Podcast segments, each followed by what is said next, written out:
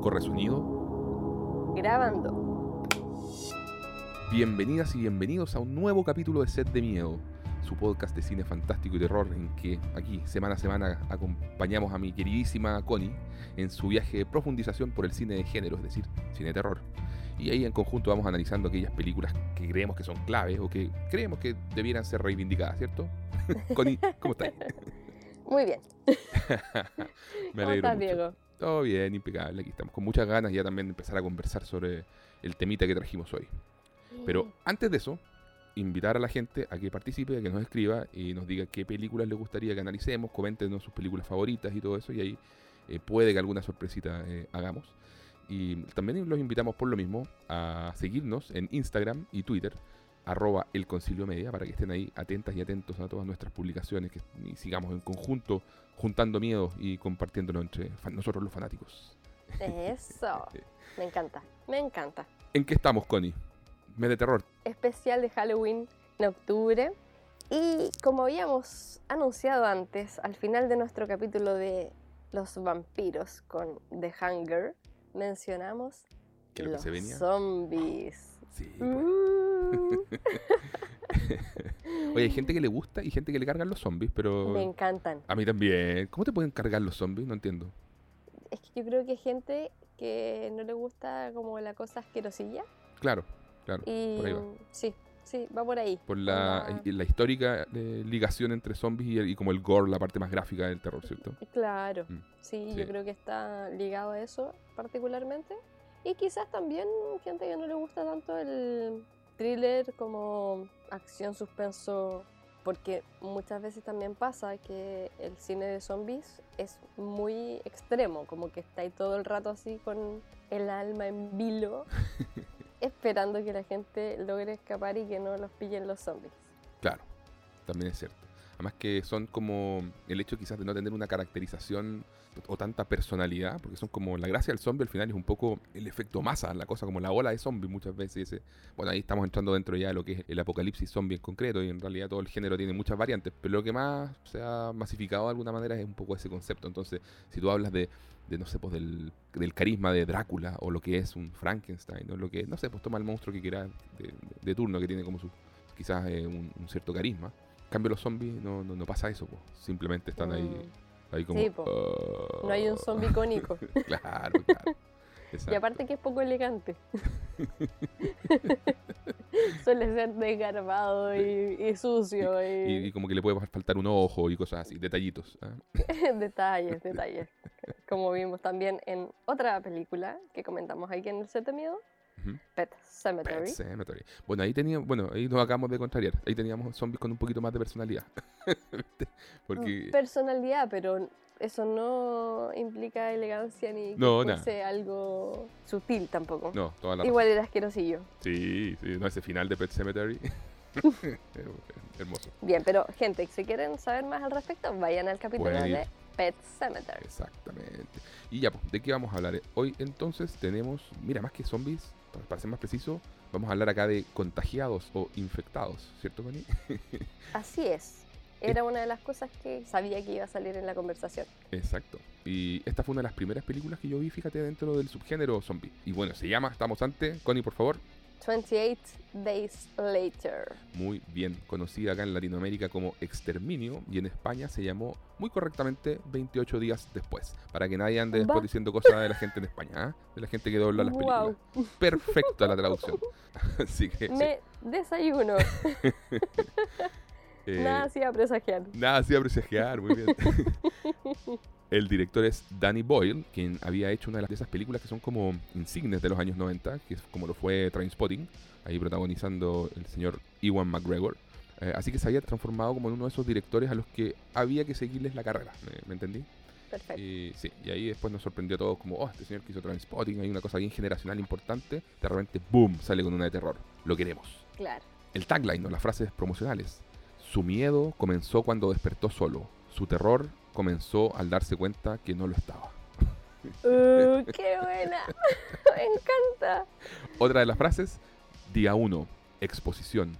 Día 3, infección. Día 8, epidemia.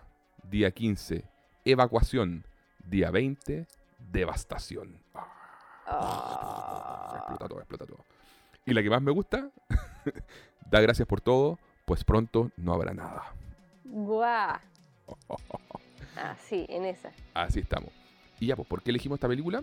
Como dijo la Connie, lo más cercano que habíamos hecho era Pet Cemetery o Cementerio Maldito, pero nos faltaba una que fuera más de la línea tradicional zombie o que incorporara por lo menos el elemento del apocalipsis zombie tan importante en el cine, ¿ya?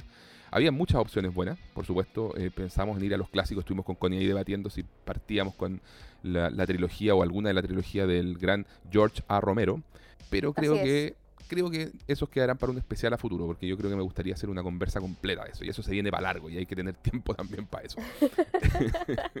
Ahí yo tuve que ceder porque hay que decirle a la gente. Sí, sí, sí. Yo tenía muchas ganas de ver Dawn of the Dead porque yo vi el remake y había visto de George Romero La Noche de los Muertos Vivos, Claro, que es como la primera, que es del 68. así es.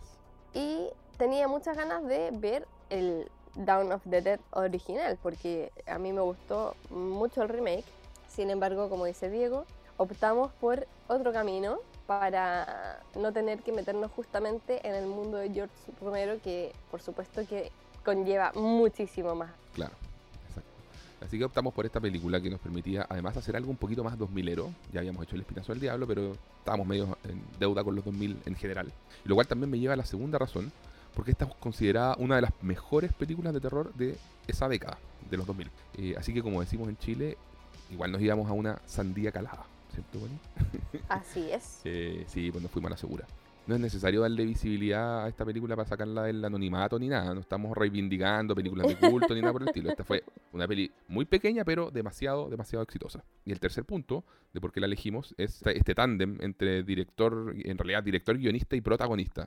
¿Por qué? Porque Danny Boyle, si bien todos le conocíamos esa película mencionada, Trainspotting, ha tenido una trayectoria súper larga y exitosa. eh, ganó el Oscar por Slumdog Millionaire o Quién quiere ser millonario. Así que era un tipo que estaba bueno revisar su carrera eh, antes de eso. Por su parte también el guionista, que es el señor Alex Garland, que se volvió una de las voces más relevantes de la actualidad en, en ciencia ficción, de la última década, digamos. Después vamos ahí a, repasar un poquito la carrera del señor Garland. Y por último, el rol protagónico. O sea, eh, queda acá había un joven, jovencísimo, Killian Murphy, a quienes muchos vimos en pantalla por primera vez en esta película. Me incluyo. ¿ya? Sus colaboraciones con Christopher Nolan empezaron del 2005 en adelante, por si se lo estaban preguntando, cuando ahí hizo al espantapájaro y todo eso. Ya. Mi experiencia personal con esta película, yo te diría, Connie, que la vi varias veces durante los años 2000. Eh, sí, po.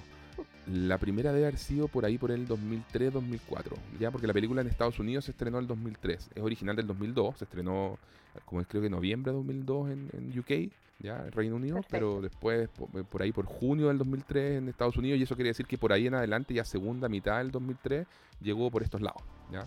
Ya. Y no la vi en el cine. eh, apareció mágicamente en mi disco duro. Pero eh, recuerdo ahí haberla visto varias veces. Haberle mostrado la película también a mis hermanos y todo el tema. ¿ya? Y yo te diría que igual en los últimos 10 años o, o 15 quizás no la había revisitado. ¿Ya? Así como que se había Ah, quedado a mí, muy- para mí muy una película de, de 2000 era. ¿ya? Pero fíjate que ahora haciendo la, la- la revisita me di cuenta que me acordaba bastante bien de la película. O sea, ciertas imágenes icónicas, todo ese Londres desolado y todo, esa, todo ese tema, y lo tenía súper, súper en la retina. Además que después ya hay muchas escenas que eh, han aparecido como típico cuando se hacen estos videos compilados sobre el género o lo que sea. Hay imágenes de 28 Days Later que tú sabes que siempre pueden aparecer. Claro. Me acordaba perfecto de lo que más me gustaba de la película, de lo que también de lo que quizás no tanto y todo eso, pero en líneas generales, o sea, estamos ante un neoclásico del género absoluto y había que verla eh, al menos alguna vez en la vida, así que gente, a ver la película si no la han hecho, ¿ya? ¿Te gustó la película, Connie? Me gustó mucho. Aprovechando eso de darle el dato a la gente para que vaya a ver la película, quienes tengan Star Plus pueden encontrar Muy buen dato. esta película y no solo está 28 Days Later, perdón por mi inglés, a veces me cuesta más, pero también está la segunda parte, 28 Weeks Later. 28 semanas Así que- después. Están ambas ahí para que puedan deleitarse. Oye, la, la secuela, eh, bastante bien. Sí, sí, Sí, yo haré mis sí. comentarios al respecto porque también la alcancé a ver. Hacen un díptico ahí que funciona de, de maravilla. Hermoso. también. Sí, así Hermoso. Es, así es. Pero bueno, respecto a esta, me gustó mucho porque tiene algo muy particular que no suele suceder con películas así como de este estilo, como una película de zombies, que te sorprende, que no sigue una fórmula tan exacta o tan común y tiene varios giros y temas como de manejo del drama que me parecieron muy, muy interesantes. Mm, Me gustó mucho además esta reversión que hacen de los zombies, que un poco tú ya lo adelantaste respecto a que hablamos de infectados y que no funcionan de la misma manera que habíamos visto en otras películas y en, en otras situaciones.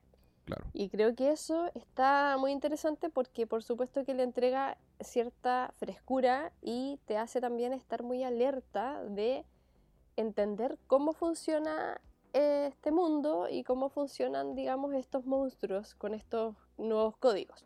Así que bien, me gustó, me entretuvo y creo que también hay un tema muy fuerte, muy potente de la crítica que se hace a la sociedad respecto a todo lo que se generan en estas situaciones extremas de cómo el poder muchas veces te ciega y finalmente terminas transformándote en un monstruo peor del que estás combatiendo. Claro. No, como toda buena película de zombies, tiene que estar ese, ese elemento de comentario social o algo, sátira, no sé. Ahí, ahí vamos a comentar un poquitito más, pero ya, qué bueno y qué, tra- qué tranquilizador saber que te gustó. Partimos Por bien. supuesto, por supuesto, tú sabes. Bien, bien, bien. Conversemos entonces un poquito de lo que es el contexto de la película y aquí respiro hondo porque se viene largo. Vamos a hablar de la historia del cine de zombies. Va a ser muy entretenido, sí, va a ser, va a ser un poco extenso, pero creo que se viene muy entretenido. Ahí preparamos un material simpático. El término zombie, primero que todo, decir que es un término que precede al cine, o sea, se asocia principalmente a Haití. Algunos dicen que también a Cuba y a algunos lugares de África, ¿ya? Pero como que la mayoría de la gente sabe que Ha- Haití, por todo el tema del vudú, es donde nace el término Mm. Se refiere a la capacidad de volver eh, muertos a la vida mediante magia vudú, como decimos. Y al hacerlo, estos muertos quedan controlados por quien los resucitó, por su amo. ¿ya? No tienen nada que ver con comer cerebros o, o carne humana, ni nada por el estilo, ni con experimentos científicos, ni nada. O sea, estamos hablando de, de magia Mm. vudú, ¿ya? Eh, la idea de un cuerpo sin alma, sin nombre, sin memoria, sin voluntad, todo eso, ya. O sea, solo un cuerpo al servicio eh, esclavista de un amo. Así, así parte el cuento del- de los zombies. ¿Ya? Perfecto. Eh, como referencias literarias importantes tenemos el Frankenstein de Mary Shelley, publicada en 1818. Te plantea algo afín a la resurrección de los muertos. El científico que crea el monstruo con partes humanas, le da vida, queriendo controlarlo a su manera y todo eso. Otras obras importantes son La, eh, La caída de la casa Usher de Edgar Allan Poe, Reanimator de eh, Howard Philip Lovecraft o La isla mágica de William Seabrook. Esta última trata de un culto en Haití que mediante magia vudú resucita esclavos. Em, no, así heavy. Entonces pasemos a hablar del cine de zombies. Esto lo vamos a dividir en etapas, ¿ya? Ya. La primera etapa iría como del año 1932 a 1968, donde la primera película de zombies que se hizo fue White Zombie de 1932 del director Victor Halperin. Y qué notable nombre, White Zombie, porque no sé si tú te acuerdas con una banda en los 90, una banda de rock, media rock metal, ahí, la que dirigía el gran Rob Zombie, autor de hits como More Human Than Human, Thunder Kiss 65, ahí- ahí- algunas de esas sonaron en- en la radio, algo. Perfecto. Pero en MTV ar- perfecto. bastante. ya, él sacó su nombre, justamente el nombre para la banda de esta película, White Zombie, del año 32, como digo, protagonizada por Bela Lugosi. Mira, qué lindo, Bela Lugosi. Qué hermoso. Sí, pues que un año antes había hecho recién Drácula, por lo tanto ya estaba en una instancia como de fama importante, ¿me entendí? Ya. Y, bueno, y esta película trata de una pareja que viaja a una plantación en Haití para casarse, ¿ya? Y el dueño de la plantación está enamorado de la chica y quiere que deje a su novio y por lo tanto le pide ayuda a un ocultista, que es Bela Lugosi, por supuesto, Por supuesto. quien ahí le hace un, un trabajo vudú y la, la deja como que parece muerta y luego cuando la, la hacen despertar, ella vuelve como zombie al control de, de este señor ocultista. ¿ya? Oh, qué macabro. Macabro, macabro. No fue una película muy exitosa en su momento, pero, oye, nació un subgénero, po. o sea, y de ahí salieron Claro. un montón de películas durante los años 30, nada muy relevante que valga la pena ser eh, mencionado. Y ya en los años 40 se estrena la película The Ghost Breakers, que fue la primera comedia de zombies. Mira que tempraneramente No. estamos hablando de humor y zombies, lo encuentro increíble, me encanta. Me encanta. Sí, sí. Y salvo por la celebrada I Walked with a Zombie, o sea, yo caminé con un zombie del año 43 del gran Jacques Tourneur, salvo por eso yo te diría que en los años 40 el género también estuvo más, más relegado a la comedia, a la parodia, ya, como todas esas películas que se hacían de Abbott y Costello y, y ese estilo. Ya. Eh, ya después entrando en los años 50, con el advenimiento de películas de ciencia ficción, que eran, era para la ciencia ficción y los platillos voladores y todo eso, fueron los 50. Pero bueno, en esa década renacen los zombies, pero esta vez vienen más asociados a justamente, hay un tema cultural, a los extraterrestres. pues, O sea, como que lo que combinaron ahí fue esta idea de, oye, los extraterrestres quieren ocupar nuestros cuerpos y para hacerlo nos dejan como zombies o, o resucitan eh, nuestros cuerpos eh, de, de nuestros muertos eh, Sí. y los empiezan a, utilizar estos extraterrestres, esa onda. Y ahí es donde tenemos películas como Invisible Invaders o Invasores Invisibles del año 59 de Edward Kahn, en que los extraterrestres, como te digo, venían de la luna, así mira, así como- Ay, qué hermoso. Sí, y ocupaban los cuerpos ahí de, de- de- de nuestros muertos. También con una trama de zombie extraterrestre tenemos Plan 9 del espacio exterior del 59. Bravo. Bravo, ¿cómo no? Considerada muchas veces una de las peores películas de la historia, si no la peor, eh, lo cual me Claro. parece una, una exageración. Dirigida por el mítico Ed Wood, a quien Tim Burton le dedicó una película completa biográfica que yo, en mi humilde opinión, ha sido lo mejor que ha hecho Tim Burton en su carrera. Qué linda película que es Ed Ah, Wood mira. El zombie sale del- de, Estados Unidos en, en el cine, por ejemplo en España, mediante otro ídolo de la serie B, que es el gran Jesús Franco, de quien ya hemos hablado. Así es. Claro, es- es- este hombre que dirigió más de 200 películas y de todo, literalmente de todo, ¿ya? Por supuesto que tenía que haber hecho zombies. Por supuesto, él hizo su versión zombie con la película Gritos en la Noche del 61, inaugurando así aquella maravillosa era eh, conocida como el fantaterror español. En México, en 1962, se estrenó la película Santo contra los zombies. ¿Y tú sabes quién es el ¿Ya? santo?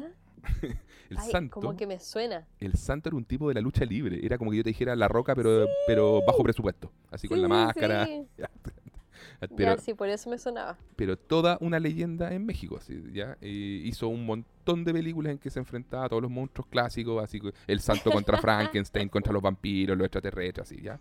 Y de hecho, eh, por ahí me acuerdo en un podcast hace un tiempo escuchaba que eh, Guillermo del Toro, un, un podcastero, le hacía una, una petición abierta, decía, del Toro, por favor, señor, haga una película del santo, resucite al santo, y, pero- y tiene que ser como en sus Oh. manos, usted, porque él ha dicho que le gusta, pues, entonces di- dicen como, usted es la persona para hacerlo.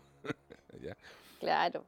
Después, en el año 63 en Alemania, se estrena la película No Survivors, Please, eh, sin sobrevivientes, por favor, que, tam- que también trata de alienígenas que vienen a dominar la Tierra y controlan los muertos para sus planes de invasión. O sea, empezamos a notar que esa línea de trama era muy, muy común para abordar el, el- el género zombie.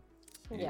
En 1966, en el Reino Unido, se estrena la película Frozen Dead, que combina zombies con nazis, lo cual, lo cual pasaría a constituir un- una especie como de sub subgénero en sí mismo.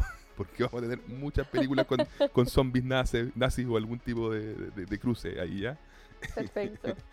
Después viene una segunda etapa de- del género zombie que comienza de- de- desde el año 1968 hasta 1990. Entonces, como decíamos, si los orígenes de los zombies en el cine van ligados a la magia vudú y en los 50 pasamos a un, a un tema con los extraterrestres, el 68 llega el señor George A. Romero y cambia la historia para siempre. ¿ya? Aquí vamos a ver el concepto del apocalipsis zombie por primera vez. Pero antes de mencionar eso, vamos a hablar un poquito de las referencias literarias importantes que tienen que ver con el apocalipsis zombie. Y tenemos el libro Le Dernier Homme, el último, mm, no sé si Homme es hombre, ¿cierto? Supongo, me encuentro el Mm, título no nomás. Le. Dernier Homme, Ah, de, parece. Ya, de 1805. Del, del director, iba a decir, ¿ah? del autor Jean-Baptiste Cousin de Corinville. Ah, ¿cómo está mi francés? Buena. Y fue la- esta fue la primera novela moderna que especuló con el fin del mundo. Wow. En 1826 nuevamente tenemos a nuestra queridísima Mary Shelley, que ya había revolucionado el terror con Frankenstein y ahora publicó The Last Man o El último hombre, que cuenta como una y atento, como una pandemia borra a la humanidad y queda solo un hombre en la Tierra. Uh, cha, cha, cha, The Last Man. Décadas más tarde, en el año 1954, Richard Matheson publica el libro Soy leyenda, que tuvo su primera adaptación al cine protagonizada por Vincent Price el año 64 en la película The Last Man on Earth o El último hombre en la Tierra. ¿ya? Y la idea es similar, o sea, la humanidad se extinguió, queda un solo hombre, los demás son vampiros. Otras adaptaciones de esta novela son The Omega Man con Charlton Heston y I Am Legend o Soy leyenda con Will Smith, que probablemente es la que muchos han visto. claro. Pero volvamos un poquito al señor George Romero. Este era un tipo, un dire- nada, pues, de la contracultura norteamericana que quería hacer cine de guerrilla sin otra pre- pretensión que lograr así como un pequeño estreno en los autocines y, y- y nada más, ¿ya? Hace con el vuelto del pan literalmente esta película eh, La Noche de los Muertos Vivientes, que la Conilla la vio, Así es es. cierto, la estrena el año 1968.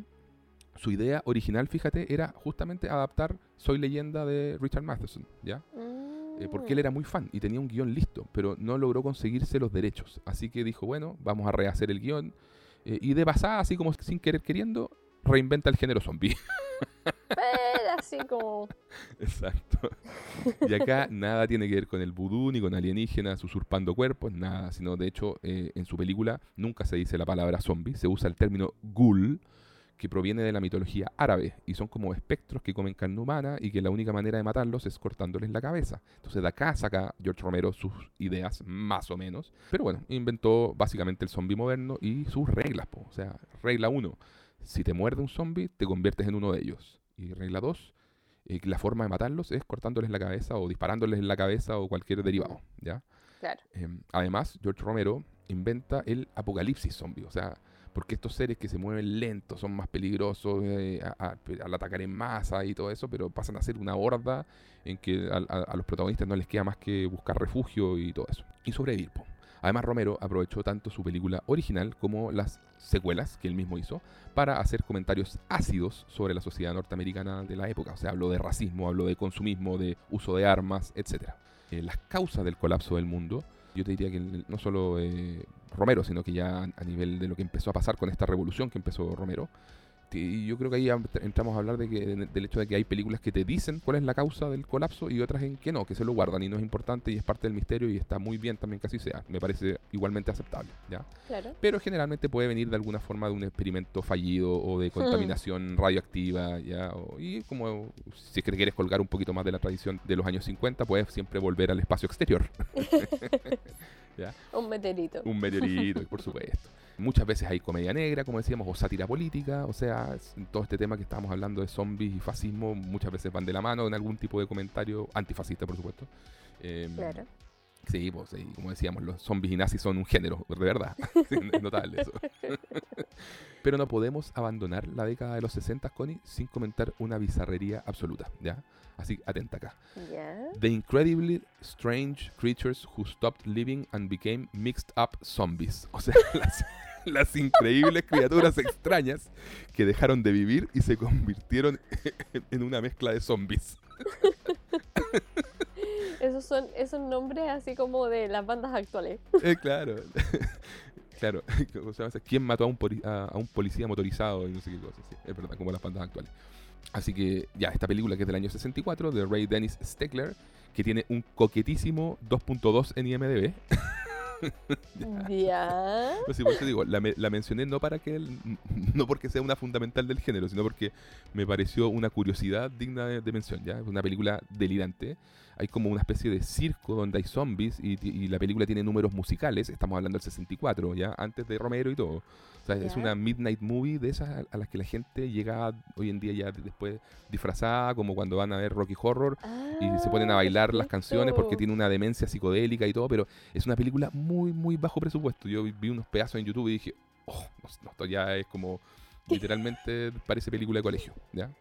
Guau. Eh, sí, qué, qué- qué- qué hermoso que, hayan hecho todas estas cosas.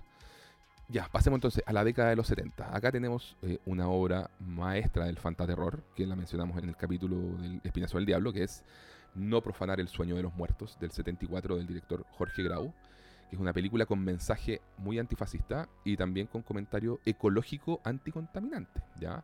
Ah, Eh, eh, mira. yo diría que esta es una eco-zombie movie. Porque el colapso de- del lugar en donde, donde transcurre se da por unos pesticidas, ¿ya? Perfecto. Y vemos la porfía humana en seguir usándolo. Todas estas Claro, máquinas, así obvio. como en negación, nada, no pasa nada. Oye, quedó el colapso zombie, nada, no pasa nada, y ¿cachai? Entonces, notable, excelente película. Tiene una, una genialidad también por el hecho de incorporar una morgue dentro del lugar de los eventos, entonces eso me, me encanta. Eh, sí, y como anécdota, el productor italiano que, que financió esta película le dijo al director Jorge Grau, quiero hacer La Noche de los Muertos Vivientes, pero a color. No se diga más. Buenísimo. Sí, siempre pensando en la copia, en la referencia y todo. Muy bien. Otras películas que vale la pena mencionar de los 70 tenemos Psychomanía del 73, que son zombies motoqueros, ¿ya? Ya. O sea, ambientada en la campiña inglesa y esto es una, como una película de aventuras, pero con algunos elementos de terror. Psychomanía. Dead of Night, o Dead Dream, tiene esos dos títulos, del año 74, del director Bob Clark, que es una comedia que tiene comentarios sobre la guerra de Vietnam y todo lo que es el estrés postraumático de los soldados, ya, porque uno de ellos vuelve, digamos, entre comillas, cambiado con su familia, ya. Mm. Pero sí, esa, esa yo te diría que vale la pena verla, bien buena. También tenemos, mira esta otra rareza que encontré, Shanks, de 1974, de William Castle, yo no la he visto, ¿ah? pero protagoniza Marcel Marceau, sí, el mismo. ¿Ya? Y se trata de un titiritero mudo que utiliza el invento de un científico para controlar a los muertos como marionetas zombies. Oh. oh, pero qué susto. Sí. No, hay una, qué miedo esa película. una rareza. Shanks del 74. Shockwaves también del 77. Otra película de cine B de zombies nazis en el agua, por supuesto. con Peter Cushing. Y ahí, eh, como te digo, hemos estado mencionando estas películas. Yo te diría de los 70 hay dos películas que son las más importantes. Eh, la mencionada No profanar el sueño de los muertos y esta otra que es una obra maestra también, eh, que es El amanecer de los muertos del año 78, en que nuestro querido George Romero volvió más ácido que nunca en, la sátira y el comentario con una aventura zombie en un mall, ya Con- comentando sobre el consumismo y amplificando el gore así pero a mil. Es una maravilla esa película. Después tenemos también Excelente. Zombie 2 del año 79 del director y el loquísimo Lucho Fulci. Esto sí que es lo que se conoce como splatter. Así cuando, cuando alguien dice, no, ¿sabes qué es lo que pasa con el- que la fama del cine zombie, que suele ser media gory o qué sé yo? Ya, esta, esta, Zombie 2. Esta es una película que tiene bizarrerías eh, hermosas como un zombie peleando contra un tiburón, para que te hagas una idea. O por ejemplo, o por ejemplo, una escena en que un zombie le, le clava una astilla en el ojo lentamente a una chica, así lentamente, con lujo de detalle, ¿ya? O sea, Fulci era un demente pero absoluto y los, maqui- los maquillajes eran brutales. Lo mejor de, de- de esta película, Connie, es que se llama Zombie 2 y no existe la Zombie 1, ni, de- ni de Fulci ni de nadie. ¿Ya? O sea, No te creo. lo único que pasó ahí es que la película El Amanecer de los Muertos de Romero en Italia se llamó Zombie. Entonces ahí un productor vivaracho quiso capitalizar en ese éxito No te creo. sin tener nada que ver con Romero y dijo, tate, Zombie 2. Me encantan esas cosas, sí. Oh. La Eso es como de la chispeza. de la chispeza, absolutamente. absolutamente. La década del 80, eh, posiblemente la más masiva en cantidad eh, de películas de zombies. O sea, acá tenemos hasta, hasta Michael Jackson que hizo su mítico video thriller recurriendo Sí, a los zombies. O sea, qué más legendario que eso. Tenemos películas como City of the Living Dead, también esta es del, del año 80, del mismo Lucho Fulci, y también de Fulci, de Beyond, del 81. O sea, digamos que este señor se pegó como su pequeña racha de cine zombie. ¿ya? Ya. todas son como bien eh, de, de- bien de lleno de, de- terror, ya acá no, no- no es comedia. ¿ya? Y Ok. bien gore y todo eso, sin lógica, por supuesto. O sea, ya, ya conocemos a los italianos, así que sin lógica, eso queda guardado en el cajón. Y tenemos también, por ejemplo, cosas como Dead and Buried o Muertos y Enterrados del 81 de Gary Sherman, donde tenemos un científico loco controlando los hilos de todo un pueblo. ¿ya? También tenemos Evil Dead del 81 o Evil Dead 2 del 87, ambas del gran Sam Raimi, que fue el director de las Spider-Man de Tobey Maguire, ahí protagonizando el legendario Bruce Campbell como Ash Williams y haciendo historia en el terror y la comedia de cabañas, con libro maldito incluido y elemento Lovecraftiano y todo eso. O sea, no habría Peter Jackson en etapa gore, así como de Brain Dead y Bad Taste y todo eso, si no es por estas películas, las Evil Dead de Sam Raimi. Perfecto. Son bajo presupuesto puro, muy gore y, y con elemento comedia entre medio. ¿sí? Una maravilla. Luego tenemos Life Force o Fuerza Siniestra del 85 del director de la masacre de Texas, Toby Hooper. Es esa belleza de película, Connie, que ya hemos mencionado en capítulos anteriores en que estos vampiros alienígenas del cometa Halley llegan a la Tierra, le succionan la Vamos a energía. tener que verla esa. Sí, yo creo lo mismo. Le succionan la energía vital a las personas y las transformas en zombies, con lo cual tenemos un híbrido hermoso entre extraterrestres, vampiros y zombies, todos por el mismo ticket, el mismo precio de entrada. Y por supuesto, Excelente. con muchos desnudos innecesarios, o sea, creo que no se puede pedir más, ¿ya? Por supuesto. Después tenemos también El Día de los Muertos o Day of the Dead del 85, que nu- nuevamente nuestro querido George Romero vuelve al género. Siempre se dice que Romero estuvo, tuvo una por década, ¿me cachai? Así como el 68 partió todo con La Noche de los Muertos Vivientes, el 78 El Amanecer de los Muertos, el 85 El Día de los Muertos. El 90 él no dirigió ni una, pero estuvo el remake de La Noche de los Muertos Vivientes. Entonces muchos como que eh, le dan como esa carta. Ya, perfecto. Y después en los 2000 hizo, hizo dos más, creo. Sí, La Tierra de los Muertos, Land of the Dead y, y, y otra que no recuerdo el nombre. O dos más, no me acuerdo. Pero esa- esas son las que ya no, no- no he visto. Y, Ok. eh, pero bueno, volviendo al Día de los Muertos, el och- el 85, aquí ya empezamos a ver zombies evolucionados. O sea, son lentos como siempre, pero pensantes. ¿ya? Eh, y, la y esta idea, Romero después la toma y la hace avanzar en su sigue- siguiente secuela de los 2000. Y la, como que la profundiza, este tema de los zombies pensantes. ¿ya? Eh, después tenemos también Reanimator del 85 de Stuart Gordon. Aquí tenemos elementos, tenemos, esto está basado en, un- un- en la literatura, un cuento de Lovecraft. Ya hay zombies, hay comedia, hay gore. Y fue la película que eclipsó al Día de los Muertos el 85 cuando se estrenó en Sitges. Hasta la gente se volvió loca, fue un fenómeno, joya total. ¿ya? Oh, Reanimator del 85. Después también tenemos El Regreso de los Muertos Vivos. Sí, El Regreso de los Muertos Vivos, Return of the Living Dead del 85, de, dirigida por Dan O'Bannon, el guionista de Alien. ¿ya? Él hizo legendaria la fijación zombie por comer, eh, adivina qué, cerebros. Cerebros. Muy bien, brains. Brains. que es, si uno lo piensa, este es otro aporte súper clave a la mitología zombie. Pues esto, esto no fue de no fue de Romero, ¿cachai? Vino de acá, de esta película, que también es una comedia gore y todo.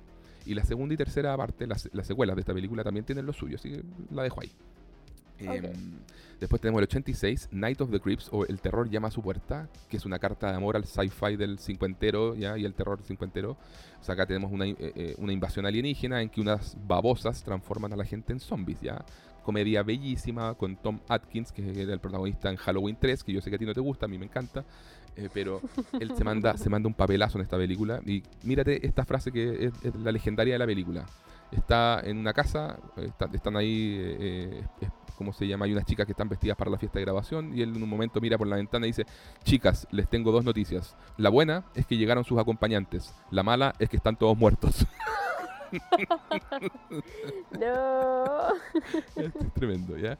Y esta película lo- tiene la particularidad y que el director juguetonamente a varios de sus personajes les puso apellidos de otros directores del cine de género. Entonces tienes un personaje Hooper, Carpenter, Cronenberg, Dante, Corman y así. ¿ya? Ay, qué buena. sí, yo considero que una película bien adelantada a su tiempo, una joyita, de mis favoritas.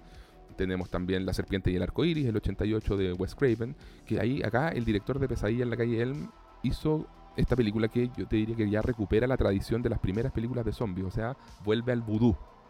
Y sí, y una parte de la, de la historia creo que transcurre en Haití, si mal no recuerdo, eh, actúa Bill Mm. Pullman y es buenaza esta película, así que yo creo que también va a tener eventualmente un set de miedo a futuro. Perfecto.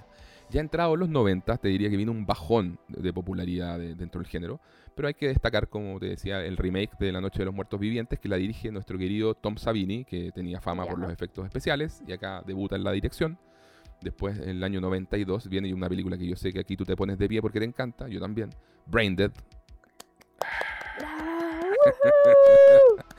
conocida en España como Tu mamá se comió Tu a mi mamá perro. se comió mi perro. Nos encanta. Nos encanta ese Eh, nombre. eh, Ay, ese nombre, no, lo- hermoso. Y por supuesto dirige el gran Peter Jackson mucho antes de dirigir El Señor de los Anillos y tener fama mundial y volverse como un George Lucas. Estos son sus inicios. Cuando, cuando uno escucha, no, sí parece que Peter Jackson hacía películas raras al principio, sí, Claro. de terror, medias bizarras y todo, ya, ahí, Braindead. Efectivamente. La joyita, Braindead.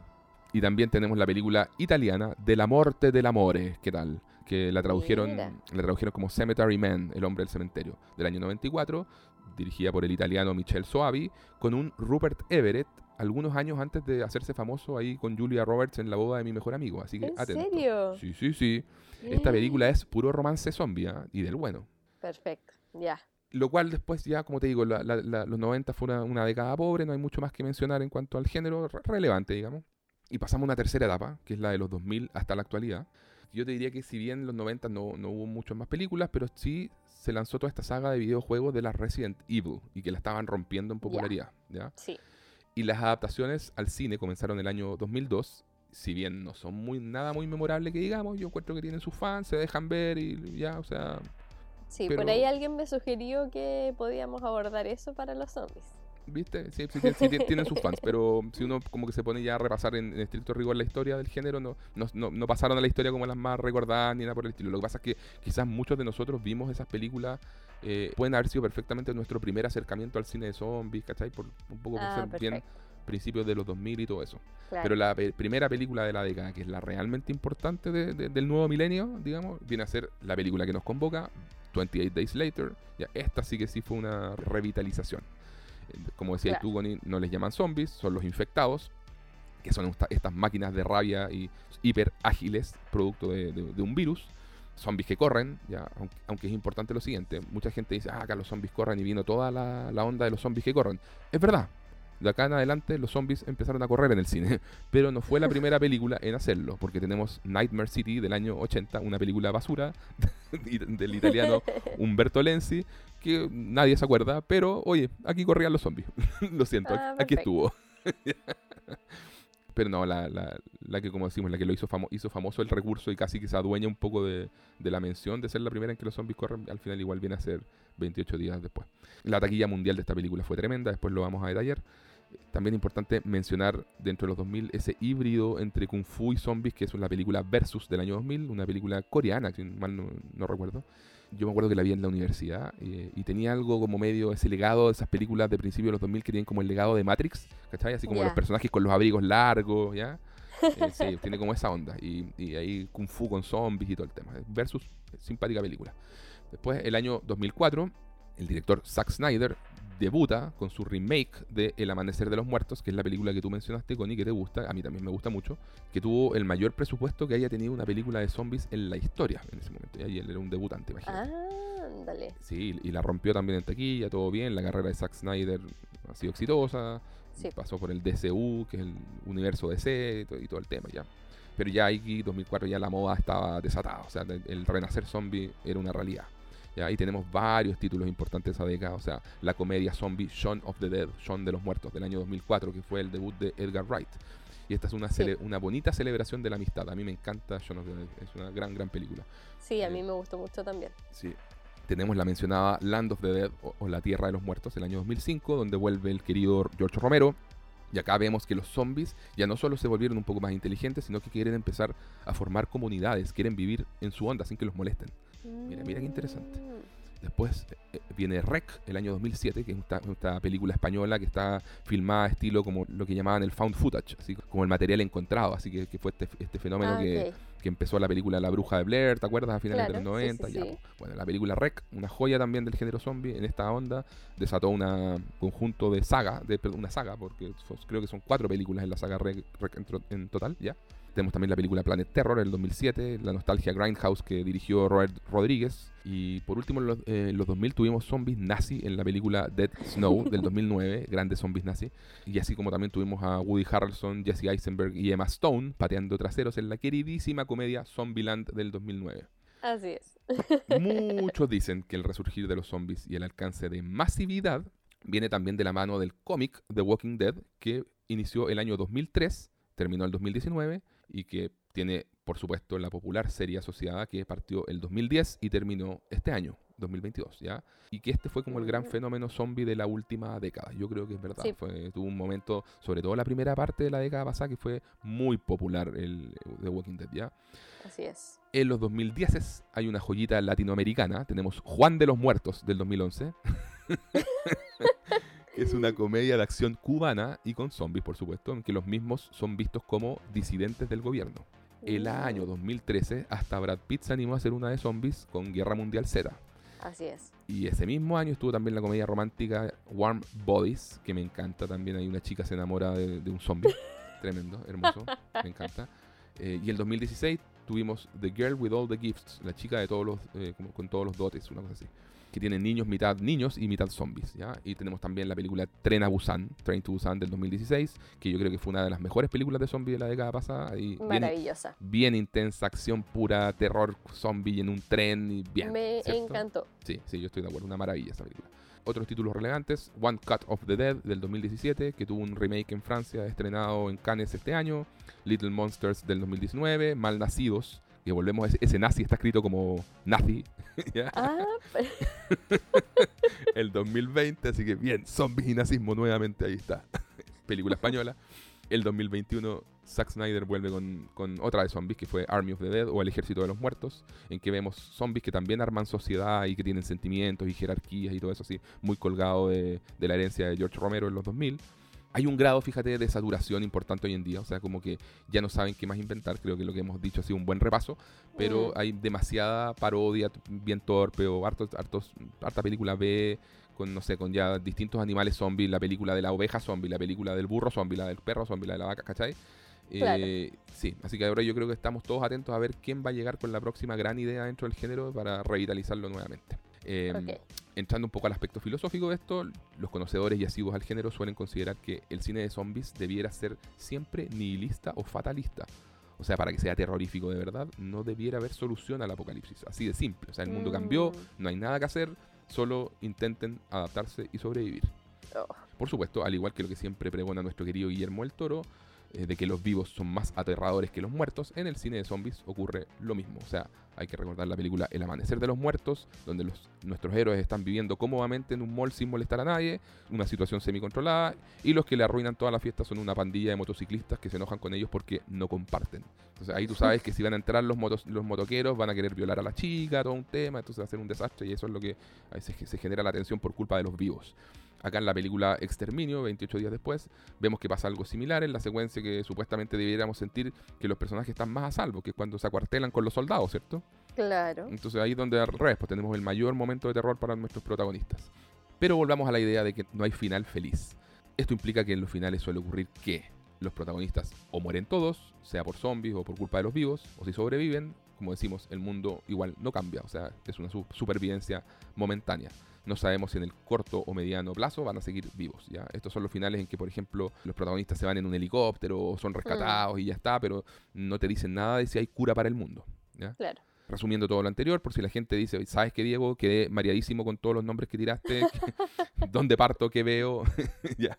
Quiero recordar un poquito ciertas las películas clave que hicieron avanzar al género de alguna manera. O sea, no digo que necesariamente sean las mejores, pero si quieren hacer un poquito de historia zombie e irse a las fundamentales, yo creo que son estas cinco. White Zombie del 32, porque fue la primera de zombies de la historia y para que un poco entiendan todo este tema de la representativa del zombie voodoo.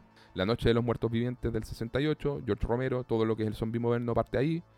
El Amanecer de los Muertos Vivientes del 78, también de, de George Romero, con todo su comentario del consumismo. El Regreso de los Muertos Vivientes, Return of the Living Dead del 85, que es donde se incorpora el elemento de los cerebros. y la quinta película es esta, po, 28 días después, y nuestros zombies que corren y contagiados y todo eso, ¿ya? Así que yo creo que ahí, si alguien quisiera hacer como el tema del análisis basal de la- del zombie, se puede ir a, esa, a esas películas.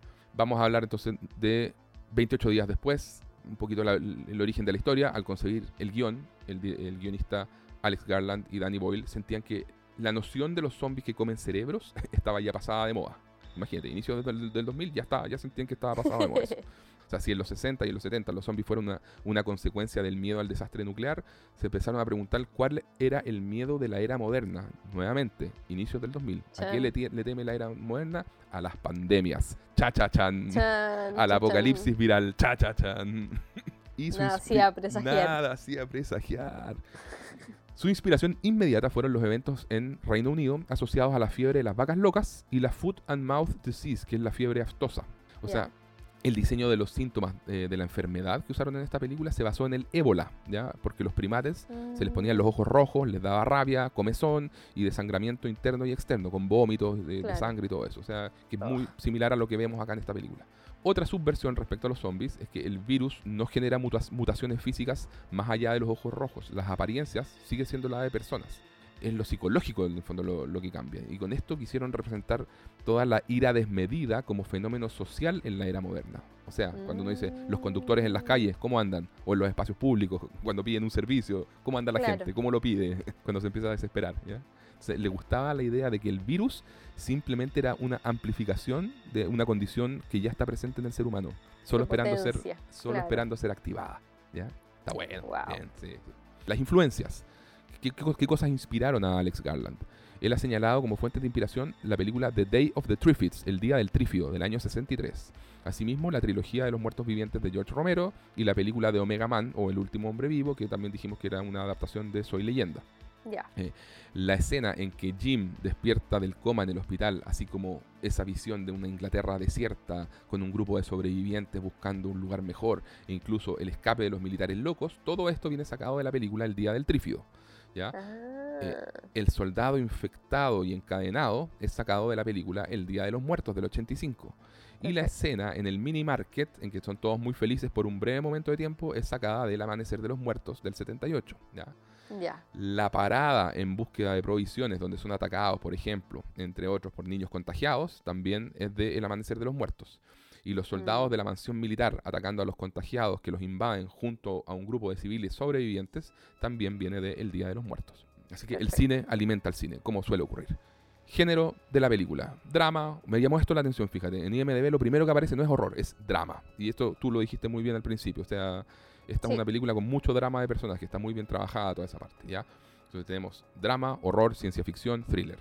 Claro, sí, pues los personajes van por delante de, toda- de todas formas y que muchas veces no es lo principal dentro del género, así que es- está, está bien, se, Claro. se agradece. Por eso lo mencionaba como de las cosas que me llamaron la atención. Sí, sí, perfecto. La recepción de esta película fue súper positiva, o sea, hoy goza de un 87% de aprobación, por ejemplo, de la crítica en Rotten Tomatoes, 85% de la audiencia, o sea, crítica y audiencia coinciden, lo cual no es común, pero bien. Y algunas citas de la crítica, por ejemplo, el crítico de cine Leonard Maltin dijo, es una de las películas más aterradoras que he visto, y la razón de ello es que se siente factible. Esto lo dijo antes de, mucho antes de, de- de los eventos de, Uh, de 2020, ¿ya? Ok. Y también saqué esta, esta cita, Connie, que me encantó, de Peter Jackson, el mismísimo Peter Jackson. Dice, cuando vi eh, 28 días después, me dieron ganas de volver a filmar terror de bajo presupuesto. Oh, que lo haga, por favor. Que lo haga. Eh, Legado. Esta es la película que muchos creen que fue, como te digo, la primera que, todos creían que los zombies corrían. Ya dijimos que lo hizo antes el señor Humberto Lenzi. Pero esta película sí trajo ese elemento al mainstream. Es decir, en la, en la conciencia popular colectiva. Esta es la película en que todos dijimos, ah, cresta, ya estos desgraciados ahora corren, o sea, hashtag miedo. Y bien, ese es el legado que, principal que tuvo esta película para todo lo que vino en los zombies del, del 2002 en adelante, digamos. De hecho, uno ve películas como El Amanecer de los Muertos de Zack Snyder, Guerra Mundial Z o la coreana Train to Busan y han mantenido toda esta tendencia. Sí. La serie The Walking Dead toma prestado, entre comillas, el inicio de 28 Days Later, po. O, Sí, o en su defecto de El Día de los Trífidos del 63, en que el protagonista despierta del coma en, el- en medio del apocalipsis zombie. Sí, así es. Ya, pasemos entonces a la ficha técnica. Director. Danny Boyle, como dijimos, nació en Radcliffe, Manchester, Inglaterra, el año 56. Tiene hoy en día 66 años. Tenía 42 cuando filmó esta película. Director muy conocido. Después de trabajar varios años en televisión, debuta en el cine dirigiendo Tumba Abierta o Shallow Grave el 94. Continúa con Trainspotting el 96. No voy a de- decir toda su filmografía, pero está la película La Playa, The Beach del 2000, con Leonardo DiCaprio, que fue una película bien divisiva. No fue el gran éxito que todos esperaban. Pero ya el, año 2002, con esta 28 días después, sí le pegó el palo al gato, eh, fue un éxito y todo. Después tiene la gran película de ciencia ficción eh, en el espacio llamada Sunshine el 2007. Hizo esta, esta Slumdog Millionaire o Quién puede ser millonario el 2009, con la que ganó el Oscar y todo. 127 horas del 2010. Steve Jobs el 2015 con Fassbender. Trainspotting 2 el 2017. eh, Yesterday el 2019. Y se viene una película de Matusalem el próximo año, ¿ya? Ya. Este año dirigió también una serie de los Sex Pistols que se llama Pistol. A saber, la secuela yo encuentro que es igual de notable, se llama 28 semanas después. No la dirige eh, Danny Boyle, pero vale la pena que la vean. Ahí tienen toda esa secuencia inicial de Robert Carlyle, es creo que mejor que la película, que esta primera película completa. No sé si tú vas a estar de acuerdo con y después lo vamos a detallar más, pero creo que es un combo en el estómago sin igual, en, es- esa escena, en esa secuencia de, de la secuela. digamos. Estoy absolutamente de acuerdo. ¿Viste? ¿Viste? Sí, yo sabía. Si es que es demasiado buena. Sobre la calidad del digital video. Porque esta fue, esta fue una de las primeras películas eh, del mainstream que se filmaron enteramente en digital, en video digital. Ay, yo te iba a preguntar respecto a eso. Me llamó, Ah, la, te llamó la atención el look. Sí. Sí, fue de las primeras que se filmó en digital. Y eligieron hacerlo, aparte de que es barato, y ellos contaban que, por ejemplo, cuando estaban tenían que, que considerar estas escenas en que ya necesitamos Londres desolado, chuta, la policía les podía dar así como una hora al día y ya. Hmm. El hecho de, de filmar en digital implica que todo lo que es la preparación, tú, tú sabes súper bien, has estado en rodaje y todo, la preparación de eso que de repente toma horas, lo podían hacer en cosa de minutos. Eh, Ya. Así que les sirvió mucho. Entonces, eh, y lo hicieron no solo por eso que abarataba costos, sino que también porque eh, le gustaba el look, le gustaba la estética, tenía esa cosa como realista, como de Danny Boyle decía, Más sucia más también. sucia, y decía como que podría Mm. ser de, de una cámara de alguien que está filmando desde su casa hacia Claro. afuera, ¿cachai? Con su... ¿cachai? Sí, me dio esa impresión de hecho. Sí, se siente bajo presupuesto, pero está encuentro que una película está bien filmada en todo caso. Y Sí. Para las legendarias escenas de este Londres desolado, como te decía, la policía les cerraba las calles y les daba una hora al día de 4 a 5 de la mañana. Todas las escenas del caos en el mundo al inicio son falsas. ¿ya? O sea, junto al guionista Alex Garland no querían hacer explotación al respecto, así que armaron su propio material para, eh, para generar esta, toda, toda esta idea de, de- de los disturbios a nivel mundial y que sí. ya. El guion fue de Alex Garland, como decíamos. Él es un gran novelista, guionista, director y productor. Es el director de Ex Machina, Connie, del 2014. Ah, Y de Aniquilación, del 2018, que son dos joyas absolutas del sci-fi de la década pasada. Este año estrenó Men, el 2022, con una recepción dividida. ¿ya? Tiene también una joyita a reivindicar, que es la película Dread, del 2012, con Carl Urban, que es una película de esta acción violenta y ciencia ficción tipo Robocop, pero esa no la dirigió él, él hizo el, el guion, ¿ya? También fue el guionista, trabajó con Danny Boyle en, en el guion de La Playa y de Sunshine. Y es el productor y guionista de la serie Devs del 2020, que dicen que es muy buena, yo no la he visto. Ah, mira, yo tampoco. El productor fue Andrew McDonald para la productora Fox, que mm, la división Fox Searchlight, que es como la división de cine indie, es- ellos le- fueron los que eh, produjeron esto. Director de fotografía Anthony Dodd Mantle, que, quien ganó el Oscar justamente trabajando con Danny Boyle en Quien quiere ser millonario. También fue el director de fotografía de la película Rush, de Trans, de Dread, Sunshine, 127 horas, Slamdog Millionaire, o sea, harto con el mismo Danny Boyle. Eh, también El último rey de Escocia, también trabajó con Lars von Trier en Dogville, trabajó con Mm, Thomas Winterberg en Festen o La Celebración, o sea, trabajó con Von Trier y Winterberg son los, los dos próceres del de este movimiento, ¿te acordáis del Dogma 95? Sí. Ya, sí, sí, sí. ya, bueno, acá este señor, este director de fotografía, trabajó con ellos dos. Ya. Em, la banda sonora de John Murphy, quien ha trabajado en películas como El Escuadrón Suicida del 2021, Kick-Ass del 2010, en la secuela, 28 semanas después del 2007, en la misma Sunshine, Millions de también Danny Boyle, en Snatch, Cerdos y Diamantes y Lockstock, del- de Guy- am- ambas de Guy Ritchie. Está trabajando en el soundtrack de Guardianes de la Galaxia 3. Y acá se apoyó de canciones de otras bandas de rock y, otros artistas como Godspeed You Black Emperor. También hay una canción de Brian Eno por ahí, de Gabriel Fauré, entre otros. ¿ya? En la canción de, de- de este señor de John Murphy, que se llama In the House, in a Heartbeat, que aparece en esta película, fue usada también en la secuela. Al principio, justamente en esta secue- secuencia que decimos que es la mejor de todas desde del inicio. Sí, sí. Eh, y es una canción así como bien intensa que tiene un increchendo bien reconocible, digamos. Y por lo mismo pasó a ser usada en muchos trailers de películas de, de los 2000. Perfecto. La edición es de Chris Gill, los lugares de filmación principalmente fueron Londres y otras ciudades de Inglaterra, y algunas escenas en Alemania como el laboratorio de los primates. Ya. Mm, Se estrenó el 1 de noviembre del 2002 en Reino Unido, en enero del 2003 en Sundance, Estados Unidos, y en junio de 2003 fue ya para todo público en Estados Unidos. La duración es de 1 hora 53, el presupuesto, cáchate esto, Connie, fue de 8 millones de dólares y recaudó a nivel mundial 85. Toma. Wow. Nominaciones, Tremendo hit. tremendo hit. Saturn Awards a Mejor Película de Terror. Ese premio lo ganó, digamos. Y también en los famosos MTV Movie Awards, que yo los veía, me acuerdo, en los 2000, nominaron a Killian Murphy como actor revelación. Y efectivamente fue un actor revelación. Sobre el elenco, lo destacable acá es que teníamos un elenco que en su momento era un elenco sin estrellas. Claro. Para ser de los 2000, una de las cosas que se le celebra es que los sets se sienten muy realistas y de un post-apocalipsis muy, muy realista y que el elenco no está conformado por estrellas de Hollywood, o sea, todos desconocidos en aquel momento y se sentían como personas reales. Tenemos al gran Killian Murphy como nuestro pro- protagonista Jim, ¿ya? quien mucha gente conoce a Killian Murphy por la serie Peaky Blinders, que corrió del 2013 al 2022, como el gran Thomas Shelby. También la película A Quiet Place 2, Un Lugar Tranquilo 2, Connie, que esa la vi contigo. Así es. Y también con Danny Boyle trabajó en la mencionada joyita de ciencia ficción Sunshine. Con Christopher Nolan, director querido por, por todos nosotros, ¿cierto? Trabajó en la trilogía de- del Caballero Oscuro, Batman Begins, The Dark Knight y Dark Knight Rises, interpretando al espantapájaros.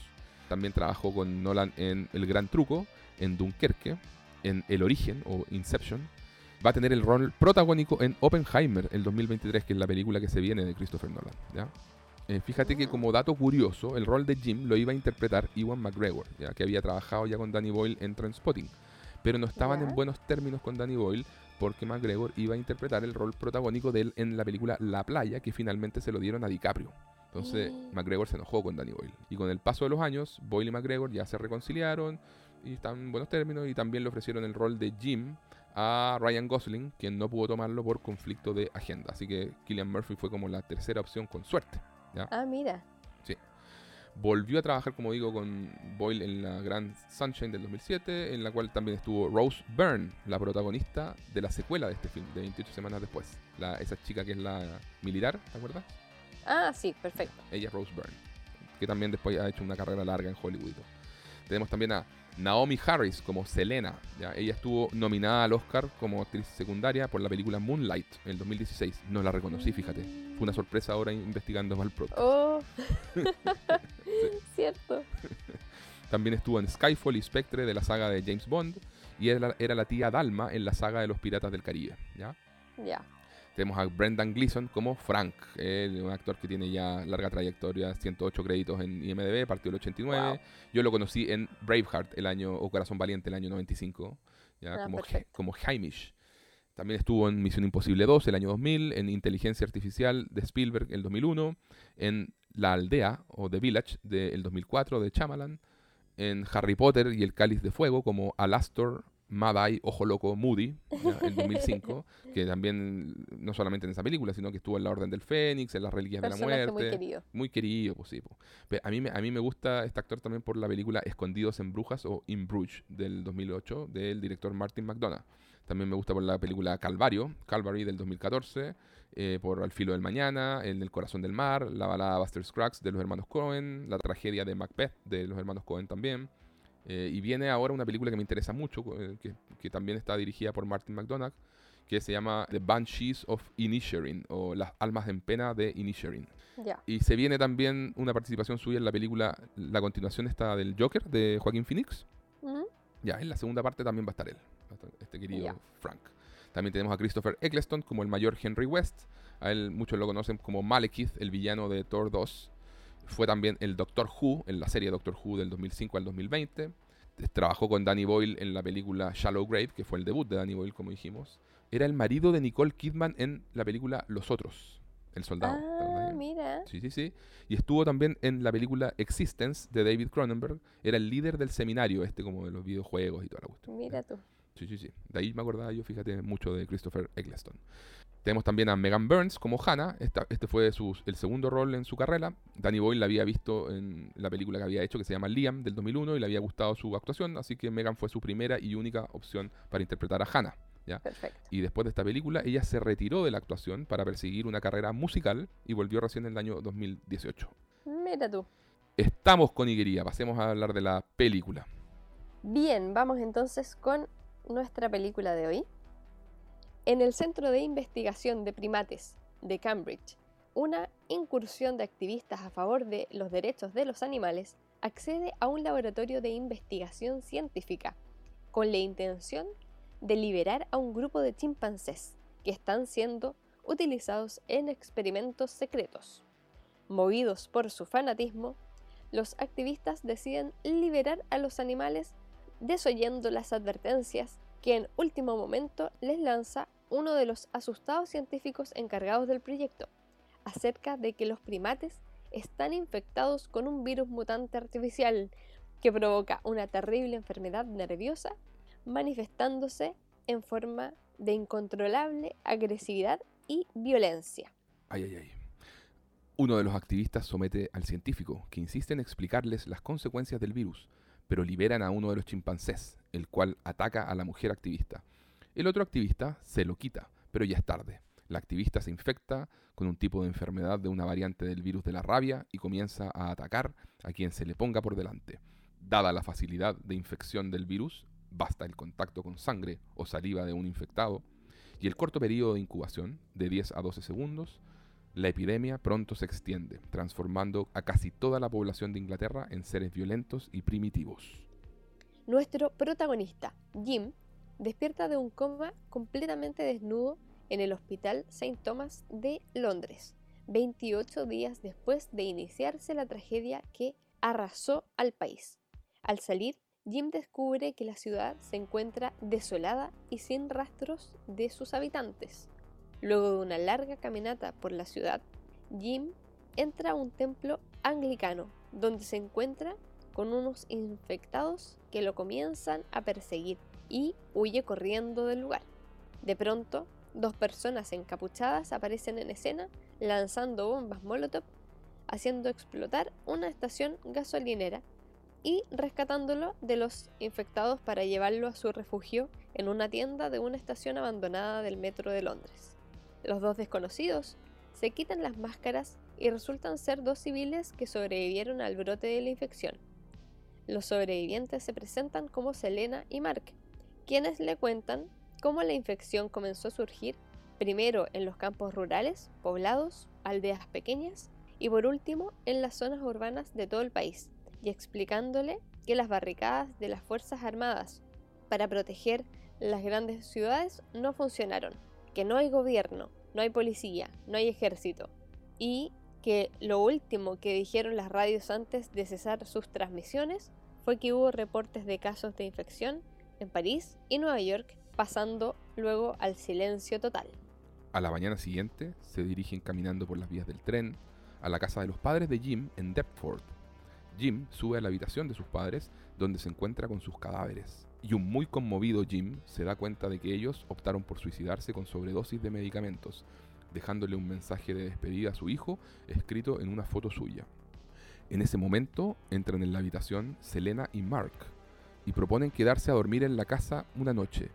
A mitad de la noche, él enciende una vela y comienza a recorrer la casa hasta llegar a la cocina. Desde fuera, la luz de la vela atrae a dos infectados, quienes atacan a Jim, pero él consigue defenderse lo suficiente para ser rescatado sin salir herido. Sin embargo, Mark sufre una pequeña herida en el brazo entrando en contacto con la sangre infectada y Selena, al verlo, se ve obligada a matarlo con un machete. Brutal.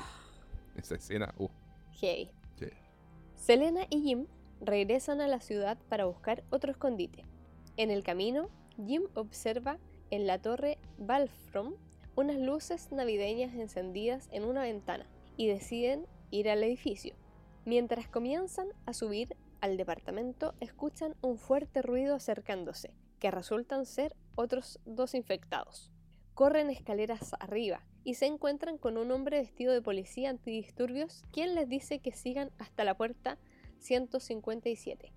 Llaman y la chica que está adentro no les abre hasta que su padre logra combatir a los infectados haciéndolos caer del edificio. Luego de lanzar a los infectados escaleras abajo, se presentan. El hombre es Frank, taxista, y padre de la chica llamada Hannah, una adolescente escolar. A la mañana siguiente, Frank logra captar una emisión de radio que se repite cada cierto tiempo, realizada por soldados del ejército británico, que dicen tener la solución a la infección avisando que están ubicados en las cercanías de Manchester y por lo tanto el grupo decide partir para allá. Por el camino, se detienen en un prado para pasar la noche allí, realizan un picnic, miran a los caballos sanos correr, hasta que cae la noche y Jim tiene una pesadilla en la que se queda completamente solo, pero finalmente es despertado por Selena. A la mañana siguiente, llegan a una especie de retén militar, la Barricada 42, el supuesto lugar donde estarían los militares, pero este se encuentra desierto y abandonado. Mientras exploran el lugar en medio de una pequeña discusión, una gota de sangre de un cuervo infectado le cae justo a Frank sobre su ojo, infectándolo, y de manera sorpresiva aparece un grupo de soldados infantes que rápidamente lo fusilan, y posteriormente se llevan a Selena, a Jim y a Hannah. Ay, ay, ay. Otra tremenda escena. Llegan a una mansión donde los recibe el mayor Henry West, y este les ofrece comida, agua, aposentos y protección las 24 horas. Luego, Jim acude ante el mayor para preguntarle sobre la solución, la supuesta solución a la infección, quien primero le muestra el lugar y le presenta a sus ocho soldados que lo acompañan.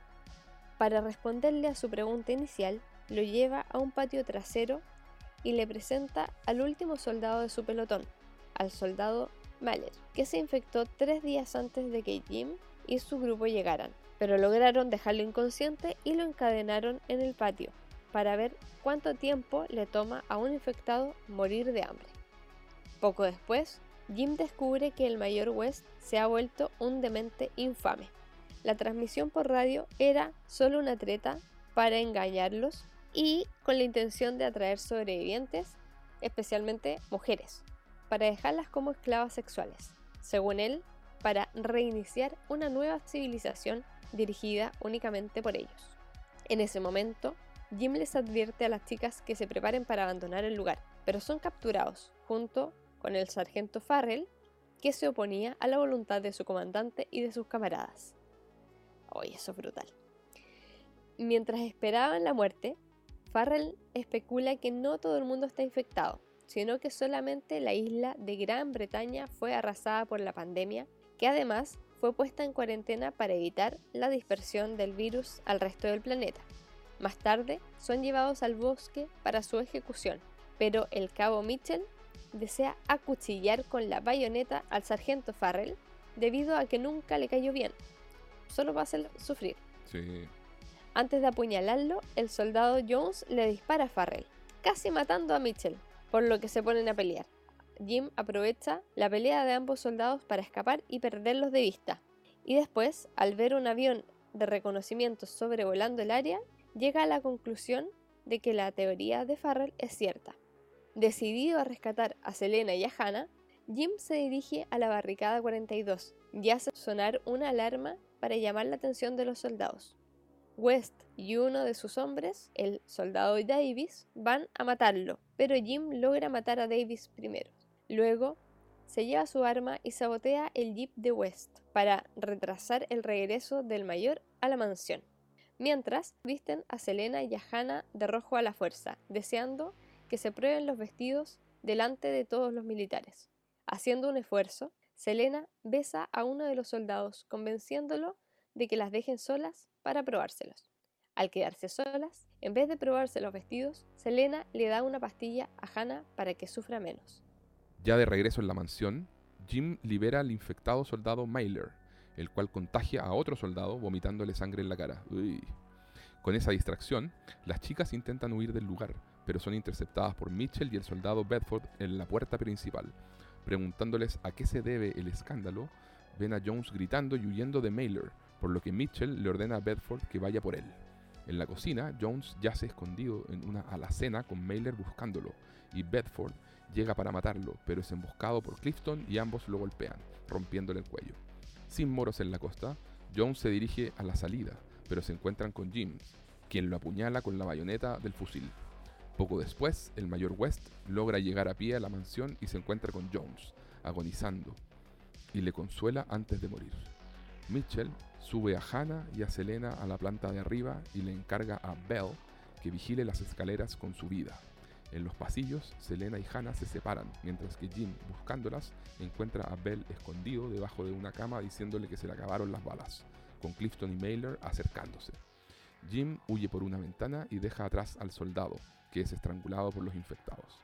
En las habitaciones superiores de la casa, Jim encuentra a Selena hecha rehén por Mitchell.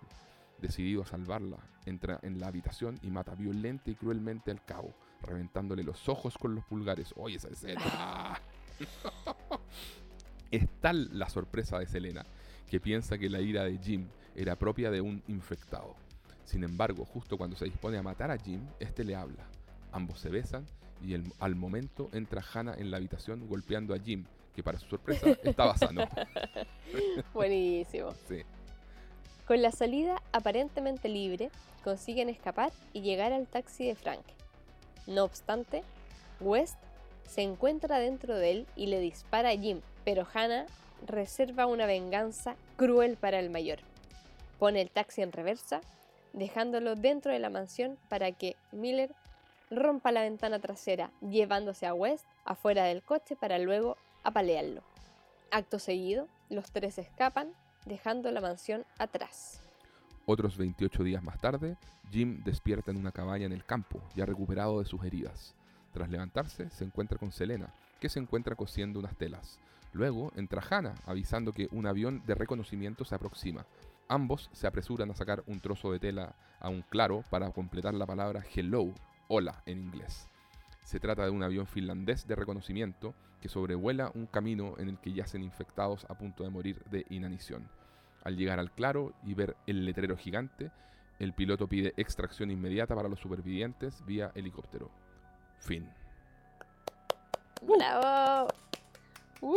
Tremenda. Buena, buena película. Primera vez que nos demoramos tampoco en contar una película.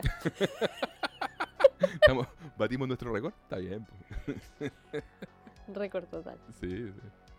Oye, un poquito, Connie, ahí ya pues, entremos a, a- a desglosar ya la, Hablar la- de la peli. de la peli, sí. las escenas importantes. O sea, el inicio, ponte tú. Si te- tenemos todas estas estas protestas violentas, ¿cierto? En todas partes del mundo, que decíamos que era lo que filmó Danny Boyle por su cuenta, no, son, no, eran videos reales ni nada por el estilo. Y todos estos crueles experimentos con primates. Yo siempre pienso en esas cosas, en ese momento de, de- de crueldad animal, siempre me acuerdo de ti. Hmm.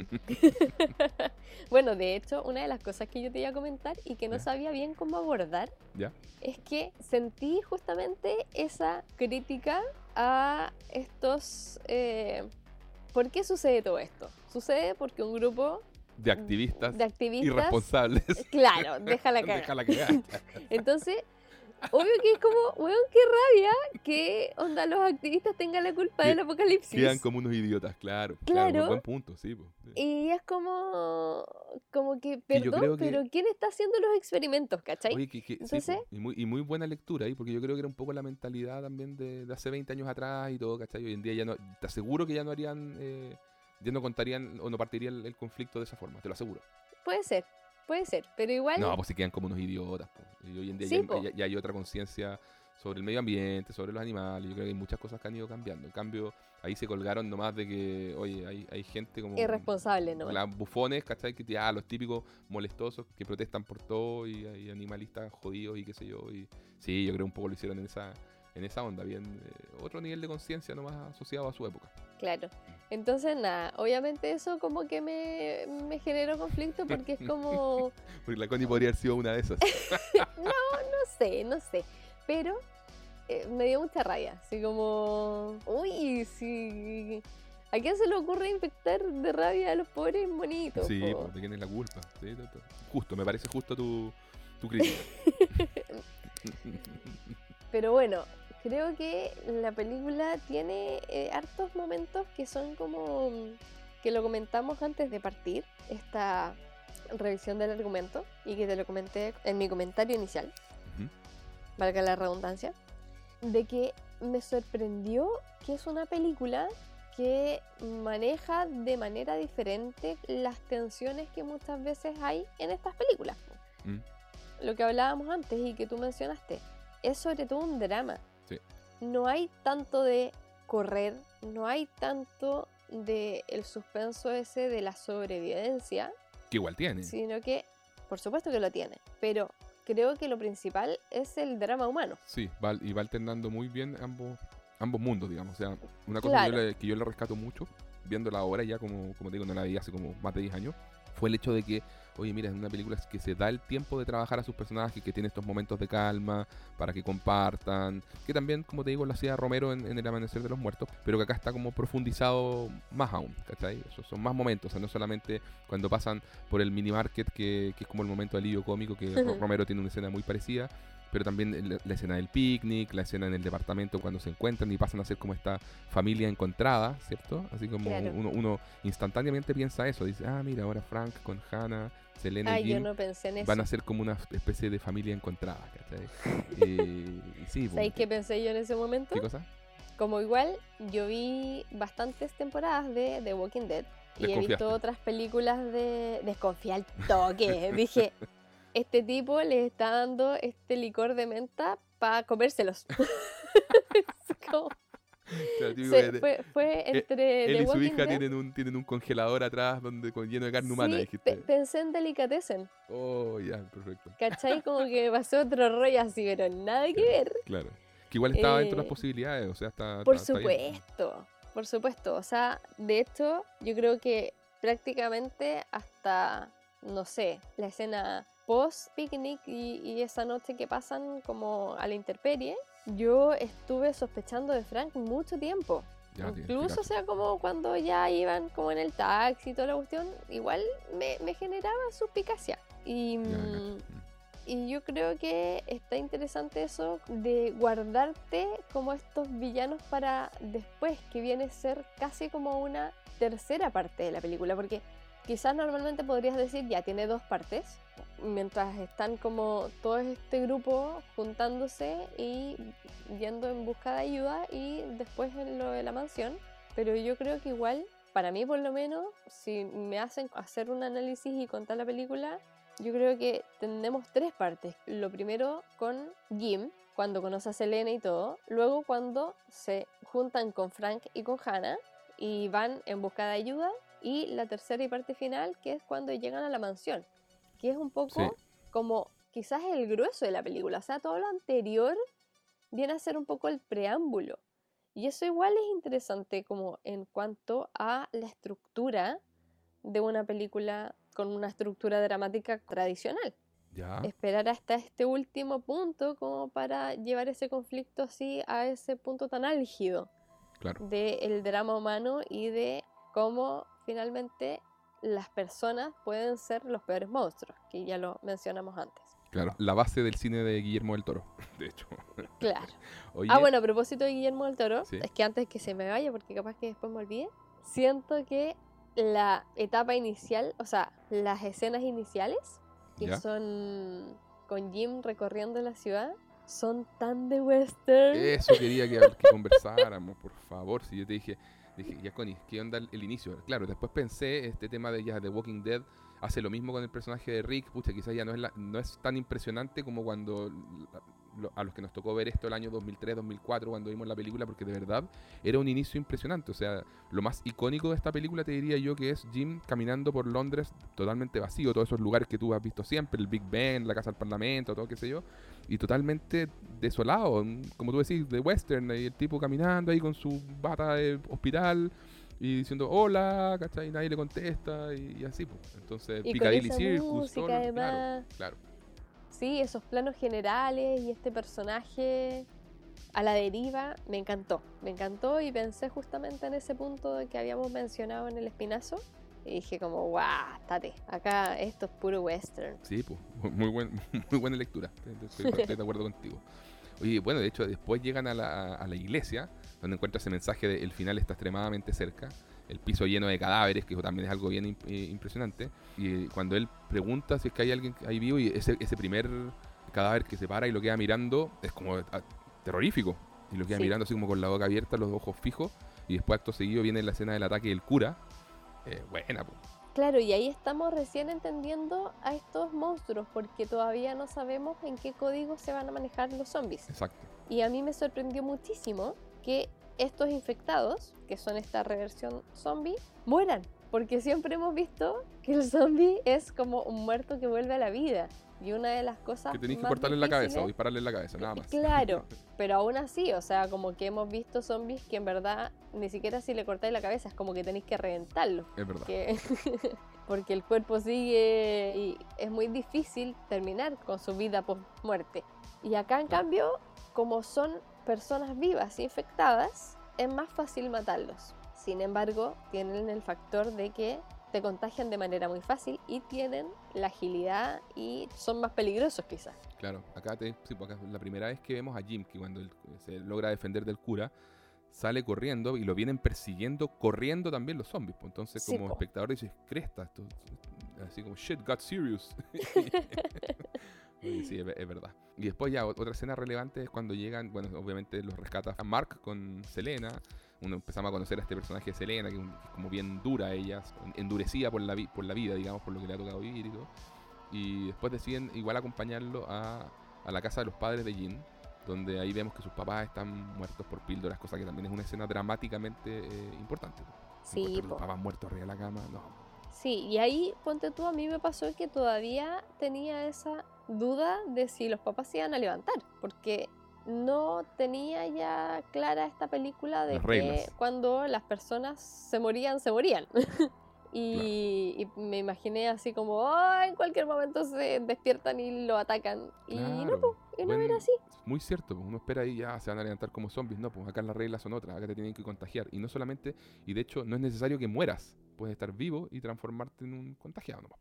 O sea, de hecho, suele ser así, po, porque ya cuando la gente se muere, se muere nomás, po. Claro, no revive. claro.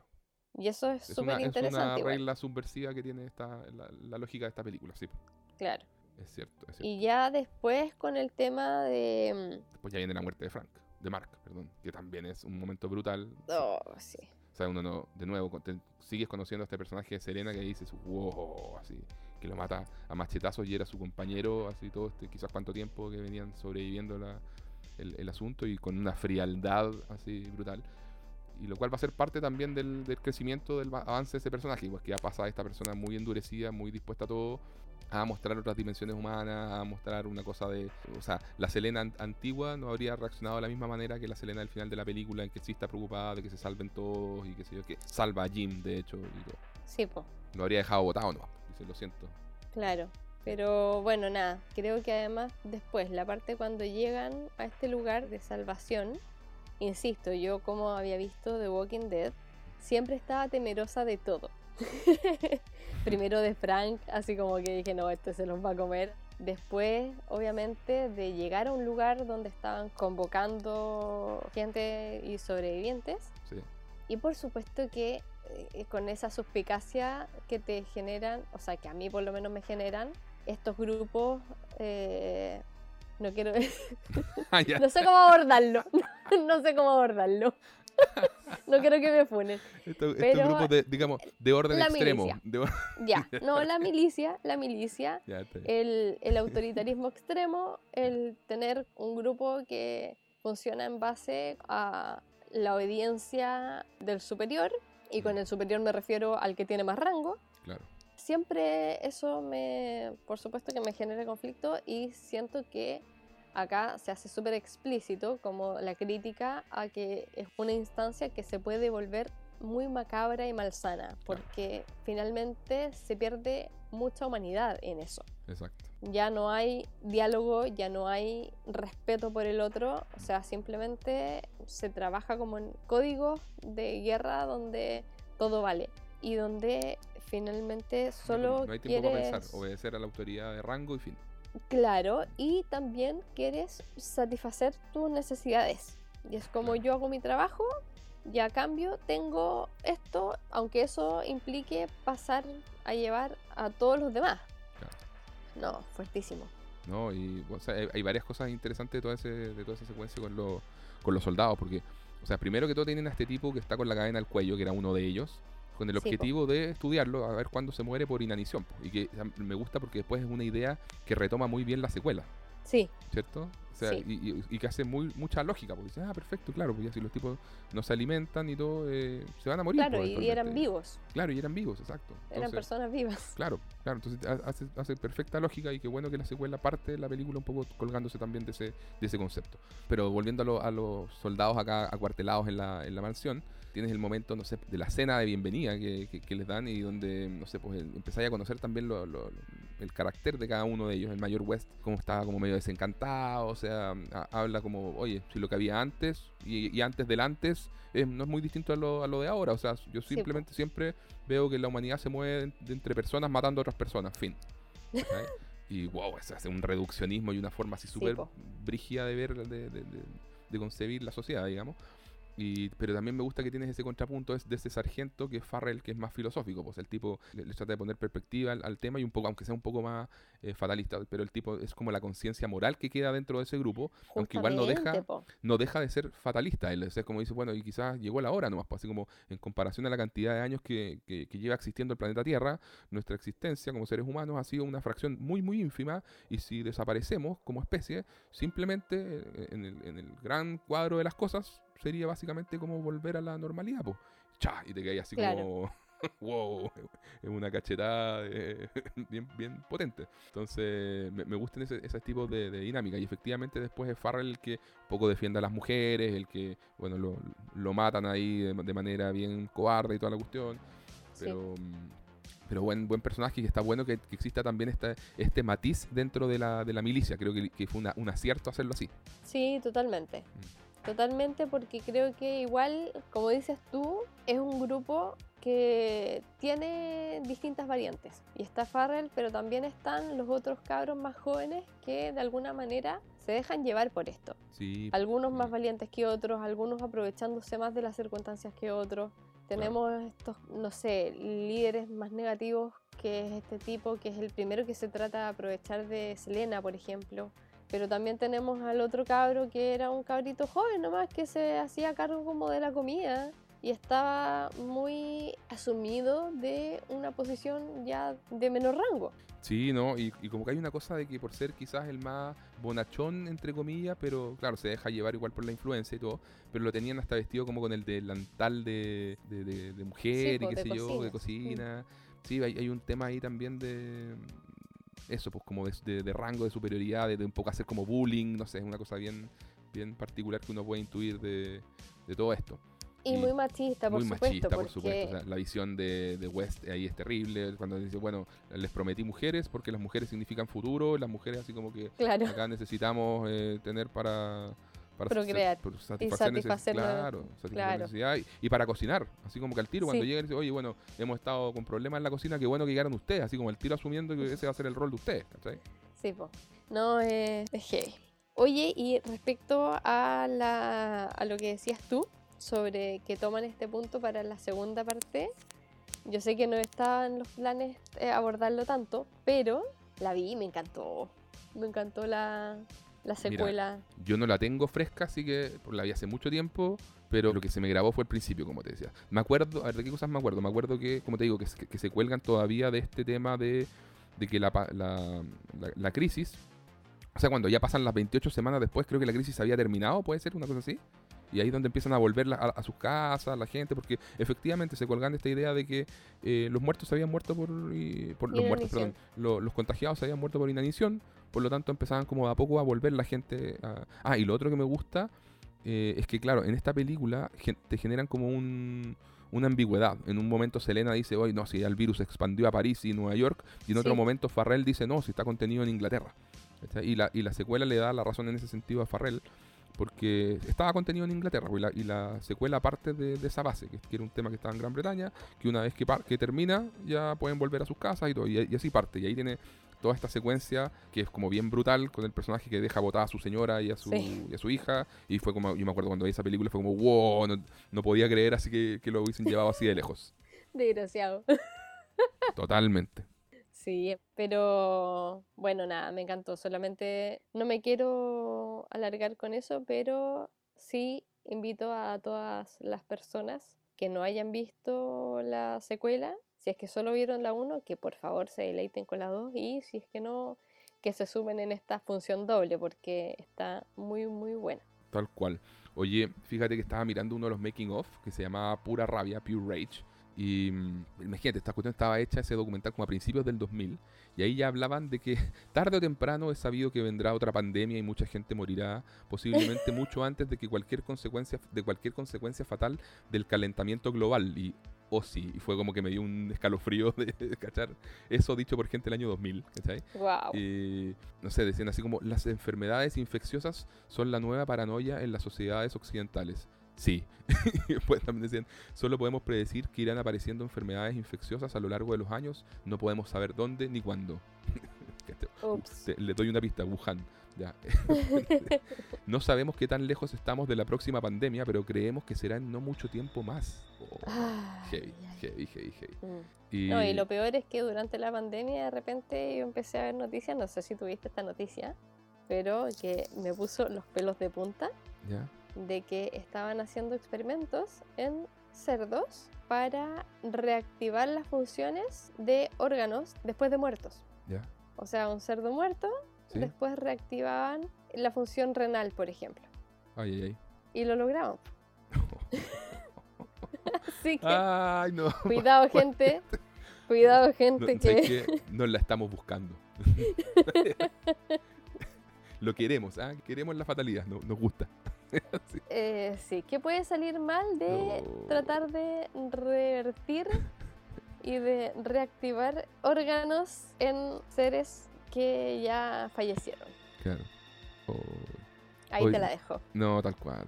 Oye, fíjate que un comentario que, que, veía por ahí hablaba de que esta película igual tomaba cosas, de alguna manera era un todo en uno de las tres primeras películas de George Romero. O sea, decían como el primer acto es vendría a ser como eh, Night of the Living Dead, La Noche de los Muertos Vivientes, por un tema de que el foco es como la supervivencia, el asedio, ¿cachai? Estar escondidos en un lugar y qué sé yo.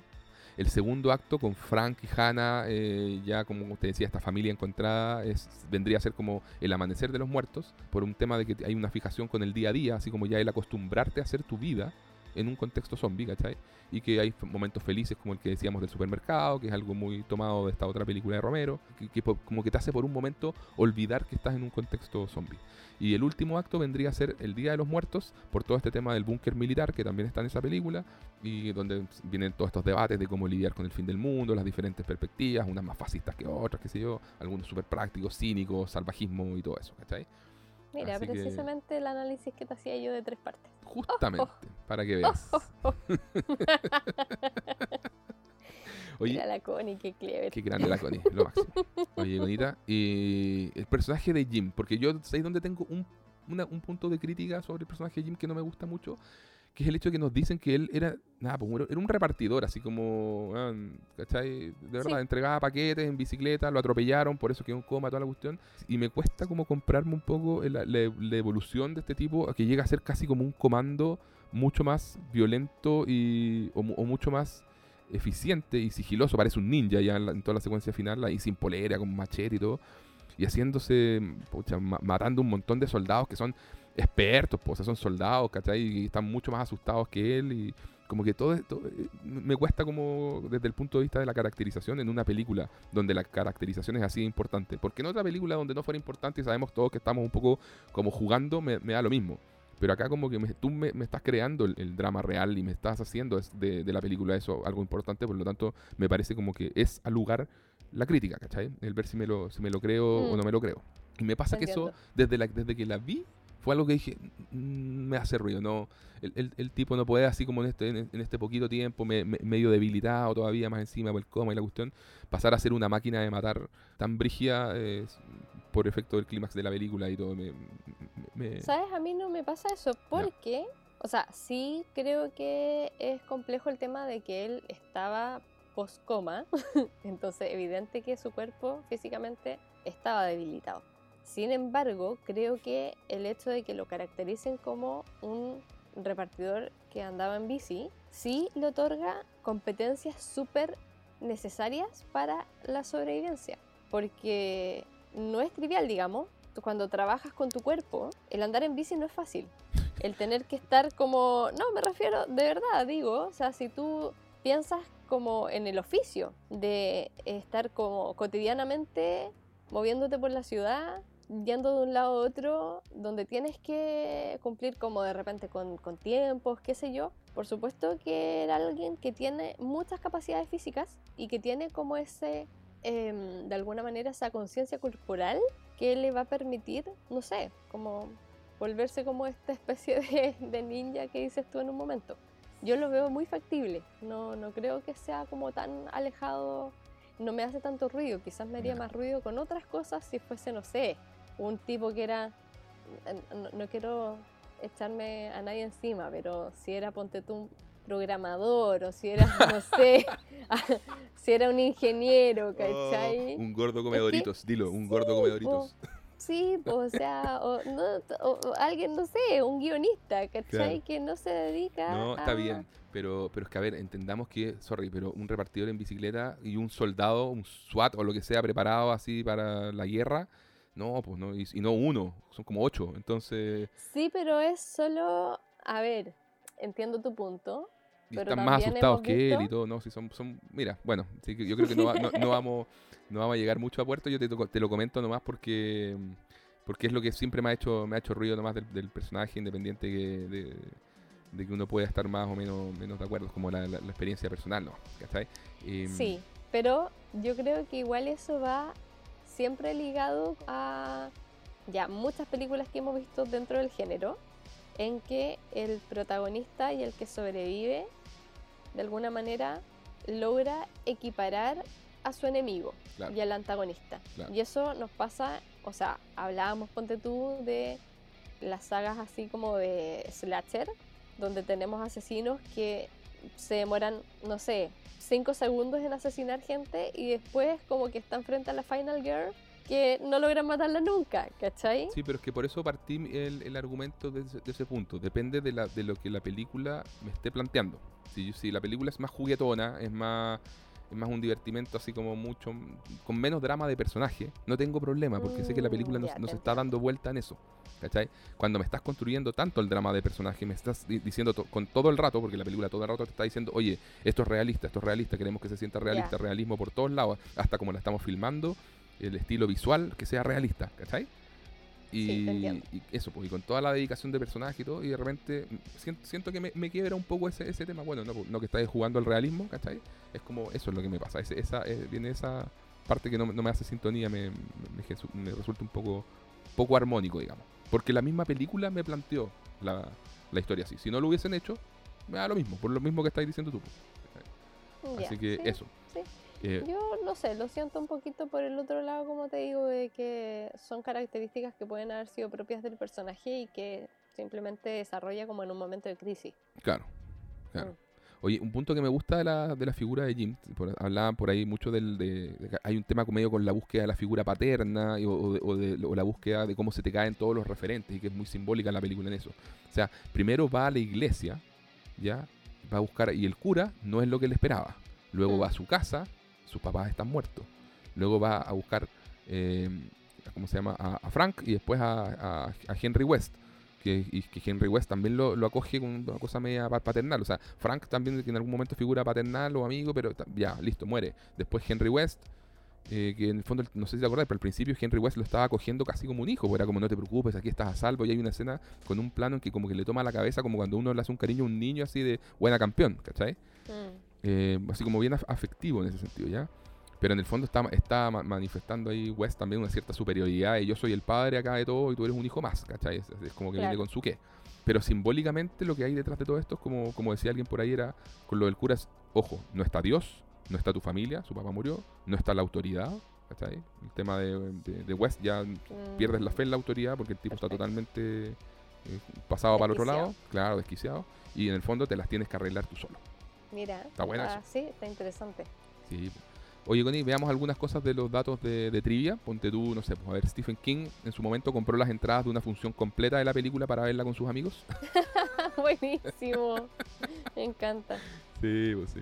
Sobre Selena, ¿qué te puedo decir? Danny Boyle y Naomi Harris habían creado la biografía de Selena en la cual se explica por qué él- ella es tan dura y tan pragmática. Y se supone que le tocó matar a su padre y a su madre, porque estaban infectados, obviamente, y lo hizo queriendo proteger a su hermano menor, pero se dio cuenta después que su hermano menor también estaba infectado y también lo tuvo que matar a él. Oh, Duro, ¿cachai? Entonces por eso ya reaccionaba de esas formas. claro. ¿ya? Eh, un tema con las Torres Gemelas también. pues, O sea, por ejemplo, la escena en que celebran Frank, Hannah junto a Selena y Jim. ¿Te acordás cuando hacen como ese salud con el licorcito de menta? Que tú decías ahí, se los, los- los quieren meter a un congelador y comérselo. Bueno, pero toda esa escena la filmaron el 11 de septiembre del 2001. O sea, y, Da- y Danny Boyle dijo, Oh. dijo que para todos fue particularmente extraño tener que filmar una escena de celebración en aquel día, aunque fuera algo ficticio, pero que fue como medio, uy, ¿cachai? Incómodo.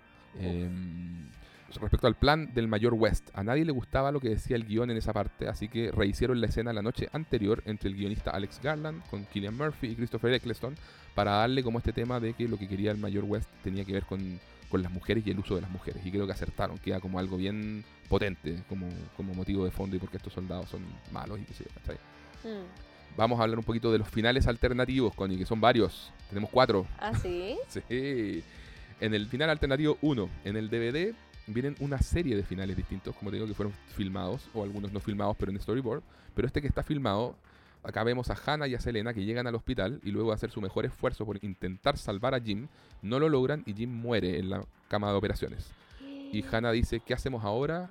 Y Selena le dice, nos movemos. Y las vemos a las dos caminar juntas y alejarse por un pasillo del hospital y ahí terminaba, ¿ya? Oh, Sí, pues era, era duro.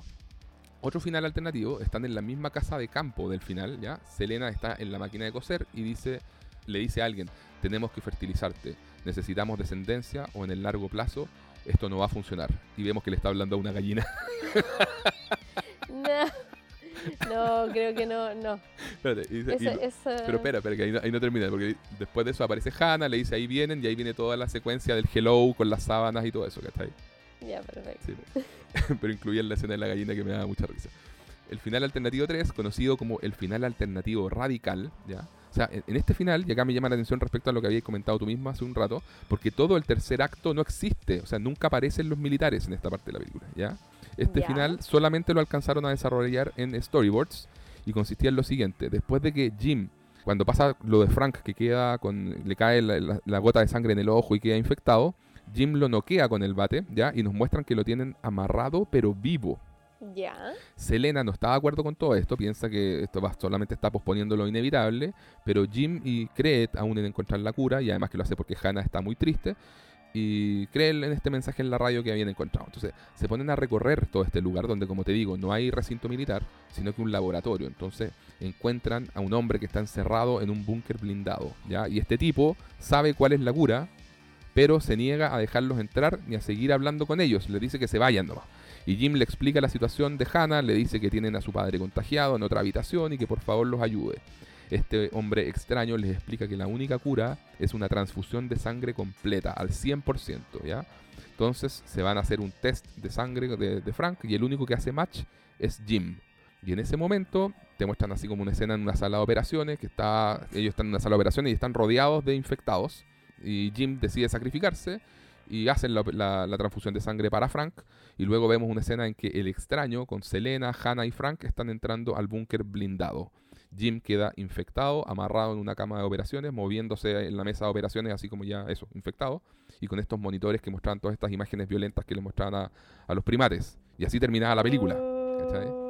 Duro, era un final durísimo también. Ahora, ¿por qué no lo hicieron? Y esto me parece bien interesante, porque ya habían establecido que una sola gotita de sangre te bastaba para contaminar el cuerpo completo. Entonces, Sí. ¿cómo vendemos la idea de que una transfusión de sangre completa te cura? O sea, sin que te quede el más mínimo residuo de tu sangre anterior, o sea, ni la Mm. mínima capilaridad ni nada. Entonces sentían que no funcionaba y ahí descartaron todo ese, todo ese tema y metieron lo de los militares y toda esta cuestión, ¿ya? Claro, perfecto. Y el final alternativo 4 es que igual al del hospital con la muerte de Jim en la camilla, pero lo iban alternando con un sueño de Jim en que él iba recordando su accidente cuando lo atropellan en bicicleta. Y obviamente es un final en el que también muere y todo se repite esto de Hannah y Selena saliendo por, por el hospital, eh, moviéndose, digamos. ¿cachai? Mm, Así que sí, es- está- es- como te digo, están todos filmados menos el de ese final alternativo radical.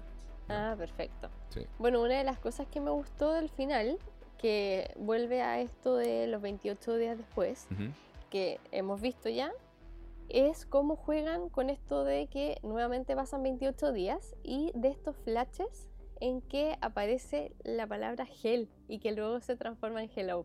Me encantó Claro. como ese juego de que esto pudiese ser como una alusión de el infierno y que finalmente era como parte de lo que ellos estaban haciendo para sobrevivir. Claro. Encontré muy transforman- interesante ese... Lo transforman en algo esperanzador. Claro. Ya, pues, Connie. ¿Vamos bien. cerrando entonces? Vamos cerrando, ¿sí? Asustómetro. Ay, ay, ay, asustómetro. ¿Qué, qué dices tú? Yo creo que... mm, dos.